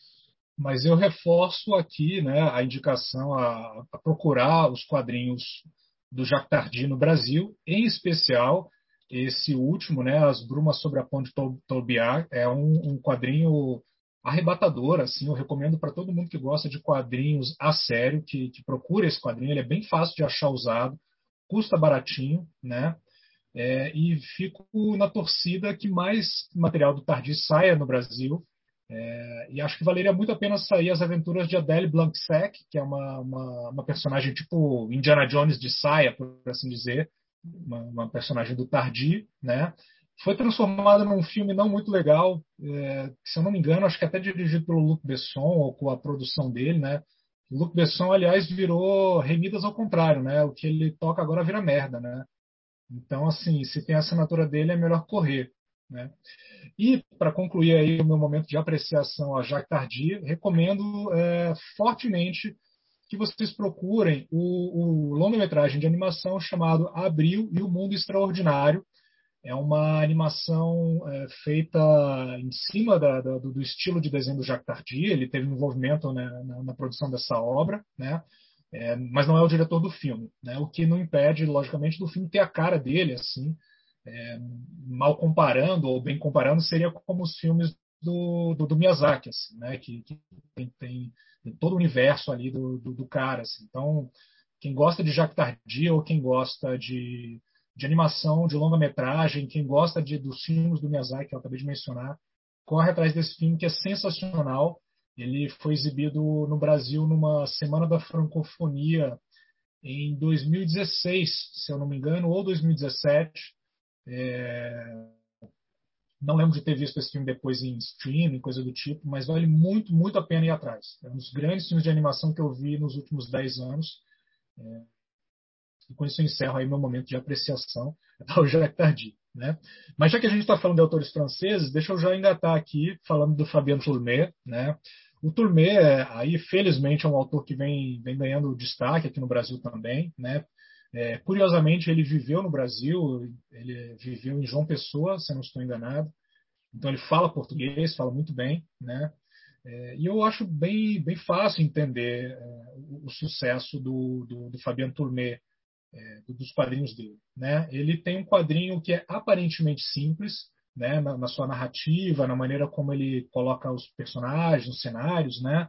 É como se fosse um quadrinho estilo linha clara, estilizada, é, com, com, um viés meio com que os autores da, da, da La Associação fazem aí já há coisa de uns 20 anos. É, e o Tardi, esse quadrinho que eu vou abordar agora, o Odisseia de Hakim, ele tem várias semelhanças com o que eu mencionei. Tumê, Tumê, falou Tardi. Foi mal, foi mal. Misturei os dois aqui. O quadrinho do Odisseia de Hakim, do, do Fabiano Tumê, ele tem semelhanças com o Kobani Kaulin, do italiano Zerro Calcar, é, que eles, os dois abordam, de certa forma, o conflito da Síria. Né? No caso do, do Odisseia de Hakim, o, o, o ele se coloca também como personagem né? É, que vai investigar a vida de um, de um sírio radicado na França, é, que é um, um, refugiado sírio. Inclusive, na contracapa do livro tem uma citação do, do Hakim, que é esse personagem, que é bem interessante, que ele fala o seguinte: Nunca pensei que isso pudesse me acontecer mas me dei conta de que qualquer um pode virar um refugiado. Basta que seu país desmorone. E aí, ou você desmorona junto, ou vai embora. E essa frase é exatamente o que acontece com o cara. Ele era um cara que tinha família, tinha o trabalho dele, ele trabalhava com jardinagem, e de repente ele se vê numa situação uh, na qual ele é preso injustamente, passa semanas sem contato com a família dele, a família não sabe se ele está vivo, se ele está morto, simplesmente porque ele foi confundido com outra pessoa. Né? Quando ele volta para a loja dele, que, que, ele vende produtos de jardinagem, a loja dele já foi ocupada pelos militares. Né? Então, da, da noite para o dia, ele se vê sem nada. Né? E aí ele busca se refugiar. E a história da, da HQ, que é em três edições, né? É, os três já foram publicados aqui no Brasil, é a história dele indo para a França e tentando se radicar na França com a família dele. Né? É, o legal da, da, arte do Tourné, como eu disse, ele tem essa coisa muito simples e estilizada, mas eu tenho certeza que isso aqui é resultado de um cara que saca muito de desenho, muito de narrativa, né? A narrativa dele é bem daquela bem bem tradicional, assim, um quadrinho do lado do outro, sem muitas invencionices, mas ele é muito bom uh, na paleta de cores, né? As cores têm um papel muito importante no quadrinho dele. E assim como o Kobani Collin, o Odisseia de Hakim tem meio que como objetivo humanizar esses personagens, né? É, trazer mais para perto do leitor, né? Até porque é, os sírios, e, e, enfim, pessoas é, de, de, de, países ali dessa região sofrem muito preconceito, muitas vezes por pura ignorância, né? E ao conhecer a história desse cara, a gente vê que nós somos pessoas muito mais próximas, assim, que eles têm uma, uma vida muito mais parecida com a nossa do que pode se imaginar, né? E o Fabiano Turmé vai mostrando isso, né? E é muito fácil é, engatar nessa leitura, se apaixonar pela leitura, pelos personagens, pela, pela vivência deles, né? E, e como foi mencionado mais cedo aqui, ficar cada vez mais é, inconformado com, com, com as pessoas que impuseram esse tipo de, de, de situação de vida a pessoas comuns que estão ali vivendo suas vidas, criando suas famílias, trabalhando e tal, né? É, o, o ele tem outras obras publicadas aqui no Brasil, todas elas saíram pela editora Nemo. Além dos três volumes da Odisseia de Hakim, tem também é, Duas Vidas, na qual ele lida com, com a história de um irmão que está com câncer e também não era, não era você que eu esperava, que ele aborda a questão da paternidade. E em março de 2022, bem recente, foi lançado também Suzette ou O Grande Amor, que eu ainda não li, mas já estou bem curioso. Né?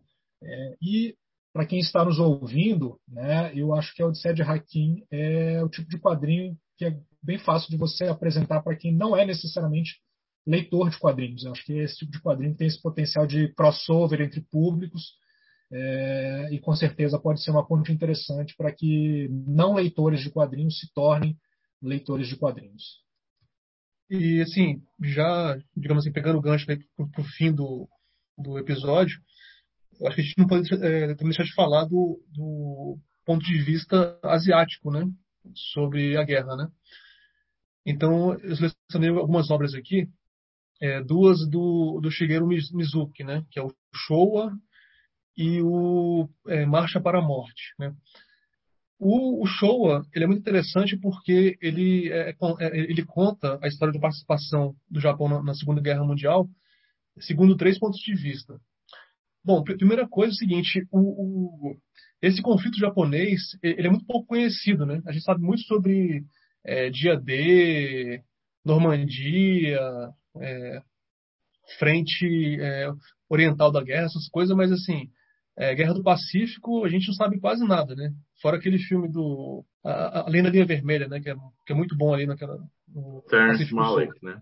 Terrence Malick. Exato, é que Vale a pena mencionar aquele do Clint Eastwood também, né? Que é o Cartas de Iwo Jima, né? Que ele mostra também a Guerra é. do Pacífico do ponto de vista japonês, é interessante também. Exato, é que também que é, tem o complemento daquele A Conquista da Honra, né? São dois filmes, né? Então, pois é. E assim, o, o Shigeru Mizuki, nesse Showa, ele apresenta histórias sobre é, três pontos de vista, né? Assim, primeiro, o ponto de vista histórico, né? Ele, ele é, faz um traço bastante, é, assim, realista, né? Cheio de detalhes, assim, com, com desenho baseados em fotos. Ele também conta a história por meio do ponto de vista do, do Ratman, que é um. É, como, é, como, é, que fala? Shokai, né? Aqueles, aquelas é, assombrações japonesas, esqueci o nome. É um yokai. Yokai, Yokai, né? Que é uma assombração Lembrando japonesa que, que a gente fez uma grande cobertura do Shigeru Mizuki no, na, na cobertura de Angulame, né? Que teve uma exposição dele lá. Eu e o Bruno Porto tá lá no Eurocomics. A gente vai linkar o vídeo depois para vocês verem também no post que vai fazer sim, referência para esse episódio. Pois é. Então, assim, o segundo ponto de vista é de um é, yokai, né? Que é, são esses seres fantásticos do, do folclore japonês e, e, esse carinha aparece muito no, no gibi do, do, do Kitaro, né? do, do Mizuki também, que é um, um, garoto um garoto yokai. E o terceiro ponto de vista é o ponto de vista do, do soldado, que é o próprio Mizuki, né? que ele é meio que um é, recruta zero. E ele, ele é, lutou na guerra, né? diferentemente do, do, do Eisner, que também é, lutou, né? mas o, o, o Mizuki estava no front ali, né? ele, o cara perdeu um braço, né? assim, o cara ele era canhoto e teve uma explosão, o cara perdeu o braço, que ele, que ele, que ele, o braço dominante dele, né? Assim, o cara, ele, depois que ele voltou da guerra, o cara é, voltou a desenhar com o braço direito, assim, né, cara? Assim, o, o, japonês realmente é um, é um, ser obsessivo, né? Assim, o cara não quer fazer uma coisa, ele faz, não tem obstáculo, né? é uma coisa impressionante. E Bom, ele uma coisa boa no gibi, uma coisa interessante é que ele faz um, um meia culpa do Japão, né? é, ele, ele coloca o japonês mesmo como um, um dos vilões, assim, como um, é, um, das partes responsáveis pela guerra. Né? Ele fala esse mito do, do, do imperador como uma divindade. O, o, Japão até a Segunda Guerra nunca tinha perdido nenhuma guerra, né? Assim, então o, o, o japonês ele é, entra meio que de salto alto, ele não é, admite derrota né? E aí você tem várias histórias depois, assim, que a guerra terminou, tem aquele livro do Corações Loucos, né? Assim, dos japoneses no Brasil, que não admitiam que o, Brasil, que o, Japão tinha perdido a guerra, e eles perseguiam os japoneses. Não é isso? Corações sujos, né? Corações sujos. Eles perseguem os, japoneses que é, admitiam a derrota, né? Tem aquele caso também daquele japonês. É um livro do Fernando Moraes, se eu não me engano, né? É, isso mesmo. Tem aquele, aquele caso do japonês que ficou é, desaparecido na, na na selva lá do, do, do, Vietnã e o cara não sabia que a guerra tinha acabado, o cara ficou lá 20 anos é, é, lutando aí, entre aspas, né? Enfim, mas é, vai sair pela, pela Devir, né, o Showa, então comprem aí, são, serão quatro calhamaços de 500 páginas, mas muito bons. E, também pela Devir, né, teve o, o, o Marcha é, para a Morte, também do Mizuki, que ele é, conta a história de um pelotão japonês, também no, no, no Pacífico Sul. Uma coisa muito assim diferente é, nesse, gibi que chama, chama atenção o grande número de personagens. Você tem um pelotão inteiro assim e cada um tem um nome, né, e tal. E assim, sem querer ser é, xenófobo, né, dizer que todos os japoneses se parecem, mas é, eu acho que foi uma coisa é, intencional do, do, do, Mizuki. Porque, assim, as pessoas vão, vão, morrendo na guerra e vão sendo substituídas, e você não tem nem, nem, nem, tempo de decorar, de saber quem era quem, sabe? Você não consegue identificar cada personagem. Né? Então, assim, é, para mim, isso era uma crítica ali, é, era uma, uma mensagem seguinte, cara, a guerra é tão escrota que, assim, teus amigos ali, teus, teus companheiros de, pelotão, cara, nem, nem, nem, vale a pena você é, aprender o nome do cara, sacou? Assim, o cara é uma bucha de canhão ali que daqui a pouco ele, ele já era, entendeu? Ele fala muito nisso também, que é, os, é, os chefes ali, é, os japoneses ali, os, os caras mais ranqueados, que eles não estavam nem aí para o, o soldadinho raso, né, cara? Assim, os caras queriam glória, eles queriam é, ter ali o, o, a, glória de, de, de, vencedor, mas esses caras não, não sujavam as mãos, estavam nem aí, mandavam os caras para missões assim é, suicidas, né? Realmente, realmente botando aquele tema de que é, você não consegue ter nenhum, nenhuma empatia, né, cara, por esses é, senhores da guerra e por esses mercenários, esses caras que estão ali é, com é, os interesses. E para concluir, é, eu menciono o, o, o Game Pass Descalços, do Keiji Nakazawa, que se você colocar qualquer lista de, de 10 gibis sobre guerra na internet, vai aparecer esse e o mouse. Né? Assim, são gibis assim meio é, não tem como fugir deles, né? O, o Gamepad descalço. Apesar de que a gente está é... fugindo do mouse aqui, né? Deliberadamente. Exato, é. exato. É que para mim é um gibi é, superestimado, mas esse é um tema para um futuro outro Lasercast. Esse é um tema para um Lasercast de quatro horas somente para falar sobre mouse ser superestimado. Falar mal de mouse, né? Então, é, esse é, esse Gamepad descalço né, também são é, 10 calhamaços aí de, de 200 páginas, ele conta como que foi, é, ele conta o antes, durante e depois da queda da bomba atômica de é, Hiroshima, segundo o ponto de vista de uma família pacifista, né, que morava na cidade. E assim, um gibi assim muito pesado, né, assim, é, se você for acompanhar assim as cenas do, do do, do pós-holocausto ali, né? Gente que, é, queimada viva, né? As pessoas é, perdendo a pele, né? A, a, família dele vai morrendo é, um a um, assim. É um gibi, assim, muito é, difícil de ser lido, né? Assim, tanto que eu não culpo, assim, as pessoas que não, não aguentam e, e largam a leitura no meio, assim, porque é muito, muito dolorido. Você se rola uma, um, é, efeito catártico assim muito muito forte, né?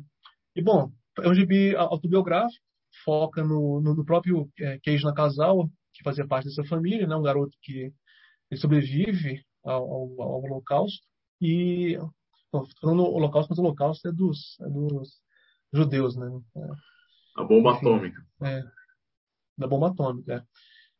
E e mostra assim, né? Ele é, tentando tocar a vida, né? Mas cara, eu confesso assim que é, embora eu admirasse muito assim a, a resiliência do, do, do Cage, eu tinha uma coisa meio sádica em mim assim que eu realmente queria ver qual ia ser o evento que ia conseguir é, quebrar o garoto, sacou? Porque é tanta desgraça, cara, sabe assim? Ele fica amigo da garotinha, a garotinha morre de câncer. Ele faz um amigo de um outro garoto, o garoto vira é, mafioso. Tem uma coisa meio cômica também, assim, no, no, no, no gibi, assim, o, na casal não se furta a colocar uns elementos meio cômicos, né, assim, tipo, ele, o, o, o Cage, né, assim, no, no, no auge da inocência, né, ele no leito de morte do irmãozinho dele lá, aí ele fala assim, fulaninho, não morra, não morra, se você morrer, nunca vou te perdoar, sabe?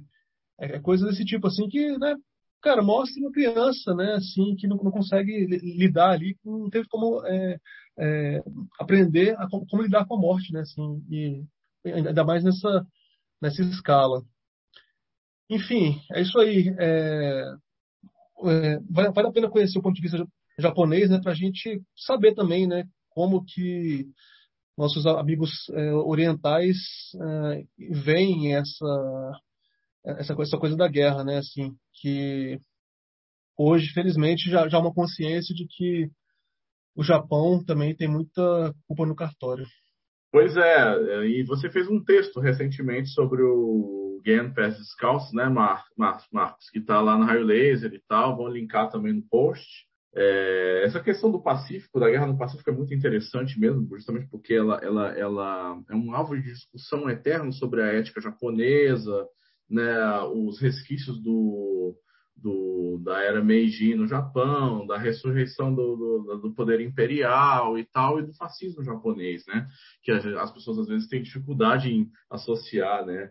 É, a, a, a, atitude japonesa como fascista naquela época, mas é de fato não tem outras palavras para medir o que aconteceu naquela época, né? Se você olhar a guerra no Pacífico, é, cara, é brutal demais. Assim, eu recomendo um filme do Kon Ishikawa, dos anos 50, pouco depois da guerra, chamado Fogo da Planície. Cara, o negócio é assim: massacres brutais, suicídios coletivos e canibalismo. Assim, um filme dos anos 50, né? Era clássico ainda, né?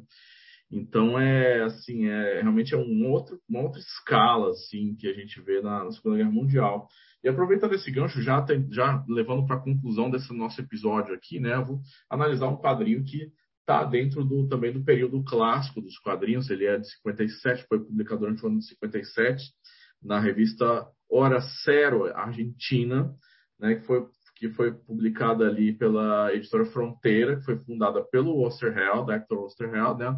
conhecido maior roteirista da história dos quadrinhos argentinos, a gente já comentou o Eternauta aqui e tudo mais. E essa revista, esse, esse quadrinho chamado Ernie Pike, né? Ele, ele também ele foi, foi publicado junto com o Hugo Pratt, que havia ele, ele morou uns 10 anos na Argentina, né? O Hugo Pratt, depois ele começou a carreira lá na Itália, justamente como um quadrinho de guerra, ele chamou muita atenção na publicação argentina. E ele, toda uma geração de, de, de Veneza ali, foram convidados para morar na Argentina e isso, aquilo ali deflagrou uma grande geração uh, de quadrinhos argentinos, muitos deles estão sendo publicados no Brasil hoje. A figura justamente publicou o Ernie Pike completo recentemente, dando uma edição muito legal. É, mas eu estou ainda baseado, eu até comprei essa edição, mas eu estou baseado ainda na minha leitura de um formatinho assim da edição do Clarim, que eu comprei há muitos anos atrás, né? Eu peguei, é, eu publiquei um artigo é, no livro Histórias em Quadrinhos Diante da Experiência dos Outros, editado pela Regina Dal Castanho, professora da UNB, é um artigo chamado A Importância Histórica e Estética dos Quadrinhos de Guerra, os casos justamente de Hector Osterheld e Harvey Kurtzman, né? E esse quadrinho, o Ernie Pike, ele foi ilustrado pelo, pelo Hugo Pratt, já um pouco mais experimentado, ele já tinha feito o Sargento Kirk com o Osterheld, que era um quadrinho de faroeste, e o Ernie Pike ele vai abordar temas da Segunda Guerra Mundial, justamente. Né? tem uma história em que ele vai no Pacífico, justamente, que ele vai pegar uns soldados australianos que estão tentando fugir do Japão, né? E eles são cercados pelo exército japonês na selva e tudo mais, e eles têm junto com eles um personagem que é cego, né? Que vai, eles vão levando esse personagem até que eles chegam na praia. É um cego e um indígena, né? Tipo assim, um, acho que, acho que é, no, é no Pacífico, assim, é, não, é, não é no Japão, mas eles estão esperando o exército japonês, se não me engano, né? Tipo, no, no sul da Ásia. E aí, quando eles chegam na praia, eles falam: chegamos, vamos conseguir escapar, tem um navio vindo, né? Tem um navio vindo, eles falam assim. E aí eles falam, os soldados austra, é, australianos, eles falam, são australianos, eles falam assim pro, pro personagem que é cego e pro indígena que, que eles não conseguem ler as insígnias do, do navio, né? Então eles não sabem se é amigo ou inimigo. Só que era um, era um, era um navio japonês que estava chegando, então eles iam ser mortos, iam ser executados. Só que aí os caras falam para eles assim, não, tá vindo no, no, no, nosso navio de aliados e tal, só os caras pensarem que eles morreram como heróis, né? Assim, isso é um pouco define um pouco a ética de guerra do Osterheld, especialmente em relação ao Kurtzman. Né? O Kurtzman ele fazia histórias nihilistas em que não, não havia nenhum vencedor, não havia nenhum lado certo. Basicamente todos estavam imbuídos desse instinto brutal de guerra que, que acossa americanos, japoneses, coreanos, etc. É, durante, o, durante o, os assaltos que ocorrem na guerra, né? E o, no caso do Osterheld, ele era um idealista, né? Assim, sempre foi. Depois ele vai se for, ele vai. Todo mundo, quem não sabe, né? O Osterheld ele vai ser perseguido, sequestrado e morto pela ditadura argentina, junto com as filhas dele. Enfim, ele, ele faz um, ele, ele vai se radicalizando cada vez mais. É, ele vai fazer ele vai ele vai fazer parte daquele grupo dos Montanaros, né? É, que é um grupo guerrilheiro e tal é, contra a ditadura argentina. E, é, e esse, esse, esse, esses quadrinhos de guerra eles mostram um pouco o início dessa trajetória. Né? Nos anos 50 ele ainda não tinha feito nenhum Eternauta, que ele vai fazer no ano seguinte, do Warren Pike. Né? São quadrinhos de guerra muito interessantes que ele mostra em todas as regiões do, do, do, dos, fronts na África, no Pacífico, é, na Europa. Né? Ele vai mostrar histórias diversas de guerra, é, sempre relatadas pelo Warren Pike, que é uma espécie de um jornalista que vai relatando as histórias e tal. E, e, e o Warren Pike, o Hugo Pratt desenhava ele com o próprio rosto do Osterheld. É, corrigindo aí, o grupo é o, o Montoneiros, desculpa pelo, pelo erro, é o Montoneiros, o Marcão mandou aqui a, a questão do grupo, o grupo é, é, so, do qual o, o Osterheld fez parte, né? Supostamente, né? Assim, não existem discussões a respeito disso. Mas, enfim, o que eu quero dizer com isso é assim, é, nesse período aí, nos anos 50, existia então uma libertação do quadrinho de guerra para um pensamento crítico, né? Para uma, digamos assim, no, no lado do Kurtzman para um niilismo circular, onde onde você começa, onde você termina, e geralmente é a morte, a obsessão e o esgotamento ali de uma psique que está sendo destruída, fragmentada pela guerra. E no caso do Osterheld, é, era, era o fim de um, de um idealismo humanitário que tinha começado no, no iluminismo, né? Assim, de você amar o próximo, de você ter, digamos, uma, uma noção civilizacional ali de Nações Unidas, né? de é, direitos humanos e tudo mais, enfim, que, que são, são quebrados ali pela, pelas, pelas situações que ocorrem na guerra. Tem uma história muito interessante no, no Ernie Pike, em que um personagem, eles, eles, eles estão, são caras que estão nos tanques, assim, estão no fronte alemão, né? E eles veem os tanques alemães lá, lá no, no, no, horizonte, eles vão atacar esses dois caras aí, só que um, só que aí era uma emboscada e todo mundo é meio que cercado e um dos caras é, fica, fica isolado lá na frente e o outro vai atrás para salvar ele. Só que aí quando ele vai salvar, é, ele também é emboscado. Então os dois caras sobrevivem, mas eles não sabem que um está indo salvar o outro. E no final, um dos caras percebe que ele pode sair, ele escapa sem salvar o amigo que havia ido salvá-lo. Né? o resultado disso é que o cara ele não entende porque que o amigo dele abandonou ele. Né? Assim, na verdade, ele havia sido emboscado, ele não, ele não, ele não tem noção do que está acontecendo. É uma história um pouco confusa, é difícil de explicar aqui. Mas a, mas a moral da história é que, assim, no final, o cara ele fica traumatizado pela traição que ele, que ele achava que havia ocorrido com um, um amigo dele, né? que na verdade não havia ocorrido pela circunstância da guerra. Né? Então, assim, a, ele fala assim que a, a, a, moral do Osterheld é de que a história é, do, do, do, trauma de ser abandonado pelo amigo é pior do que a, do que a, a situação brutal da guerra em si, né? Então ele tinha essa, esse, esse, essa afetação humanística, né?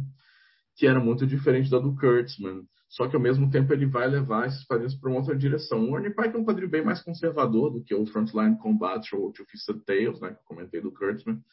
É, o Hugo Pratt ainda não está assim naquela arte exuberante que ele vai desenvolver nos anos 60, principalmente. Mas é um quadrinho que vale a pena, muito interessante. Ele é uma reflexão bastante preciosa sobre a guerra, especialmente dentro do contexto em que, em que ele foi feito ali nos anos 50, né? Então, assim, é, para a gente fechar com essa história humanista aí dos argentinos e tudo mais, né? É, um, argentinos, italianos, histórias do mundo inteiro, Segunda Guerra Mundial, que é a guerra ali que a gente começou falando também, né, sobre a questão dos super-heróis e, e, tudo isso. É, acho que é um, acho que é um encerramento é, interessante para a gente concluir essas várias direções para onde a gente apontou nesse episódio em relação à guerra cotidiana, tecnologia, é, psique, mídia, etc. Né? É, eu não sei, vocês têm mais algum comentário para fazer antes da gente passar para o Pedro? O Pedro vai listar alguns quadrinhos aí que a gente é, deliberadamente não falou, mas que nós sabemos que são importantes para o tema também. Mas se vocês quiserem comentar mais alguma coisa antes, Márcio, Marco. Não, só é, deixar uma recomendação aí. Um gibi bem desconhecido, é, que não mostra a guerra em si, mas que mostra como que a guerra afeta as pessoas e que usa animais antropomorfizados e que não é o mouse, é um gibi chamado Iron or the War After. É de um, de um cara chamado S.M. Vidalri. Ele é músico, enfim, o cara tem é, muita. É, um, artista multimídia. Né? É, vale a pena assim, conhecer o, o, o, trabalho dele, assim, tem muita é, ambientação, é um gibi que ele, ele, ele, trabalha num ritmo diferente, assim, eu achei muito interessante. Uh, não será fácil encontrá-lo, porque está esgotado, mas se você procurar por meios alternativos na internet, você acaba encontrando ele. A Deep Web. E você, Márcio, quer concluir a sua participação aí? Como é que é? Cara, é assim, o tema da guerra é brutal, pesado, né? chocante, diz da natureza humana de forma terrível. É, muitos títulos é, é, ficaram de fora, o Pedro vai citar alguns aqui agora, né? a gente tem vários. É, mas um episódio complexo e doloroso como esse, a gente resolveu é, não lidar com dois dos maiores quadrinhos de guerra, dos mais violentos, dos mais chocantes, que é Guerras Secretas, da Marvel Comics, e Guerra Civil. Isso é violência pura, pornográfica. É, a gente chega no, assim, no mais baixo que o ser humano pode atingir lendo isso é pior Isso é pior do que se esconder nas vísceras de um cadáver pensando que você está na lama.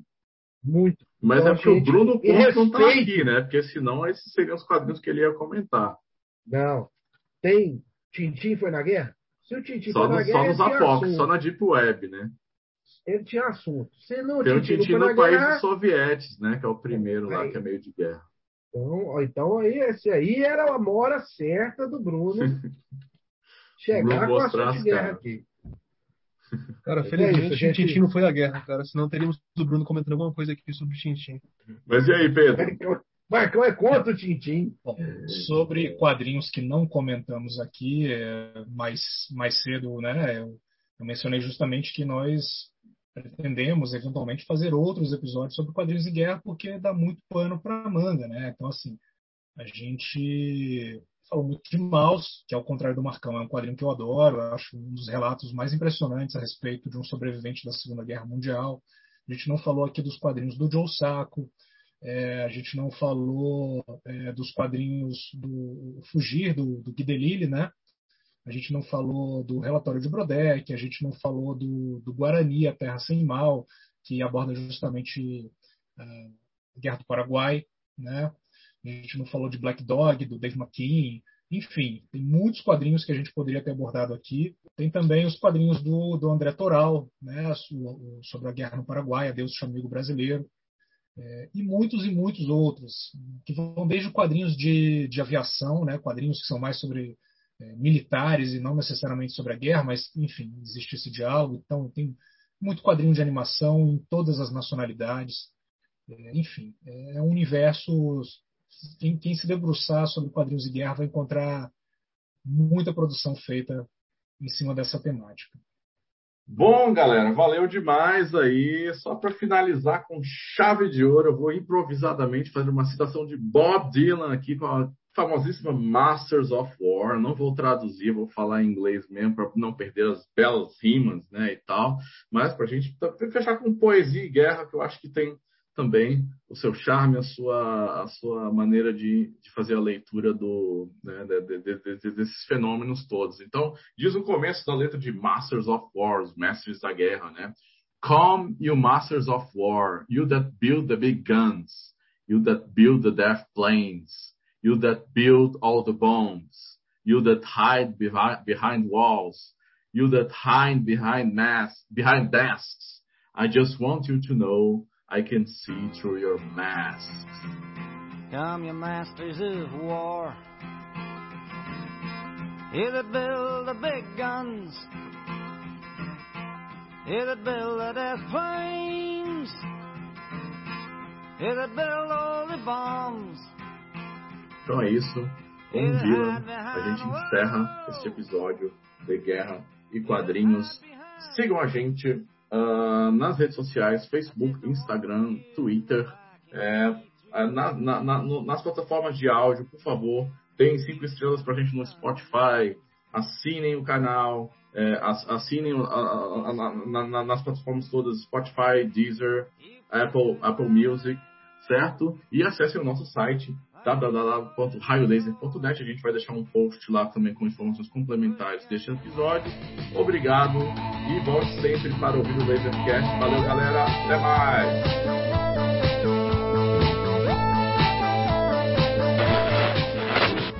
Raio Laser é Ciro Inácio Marcondes, Pedro Brant, Márcio Júnior, Marcos Maciel de Almeida, Dandara Palankoff, Bruno Porto, Lima Neto. Edição do Lasercast, Éder Freire e Gustavo Trevisoli.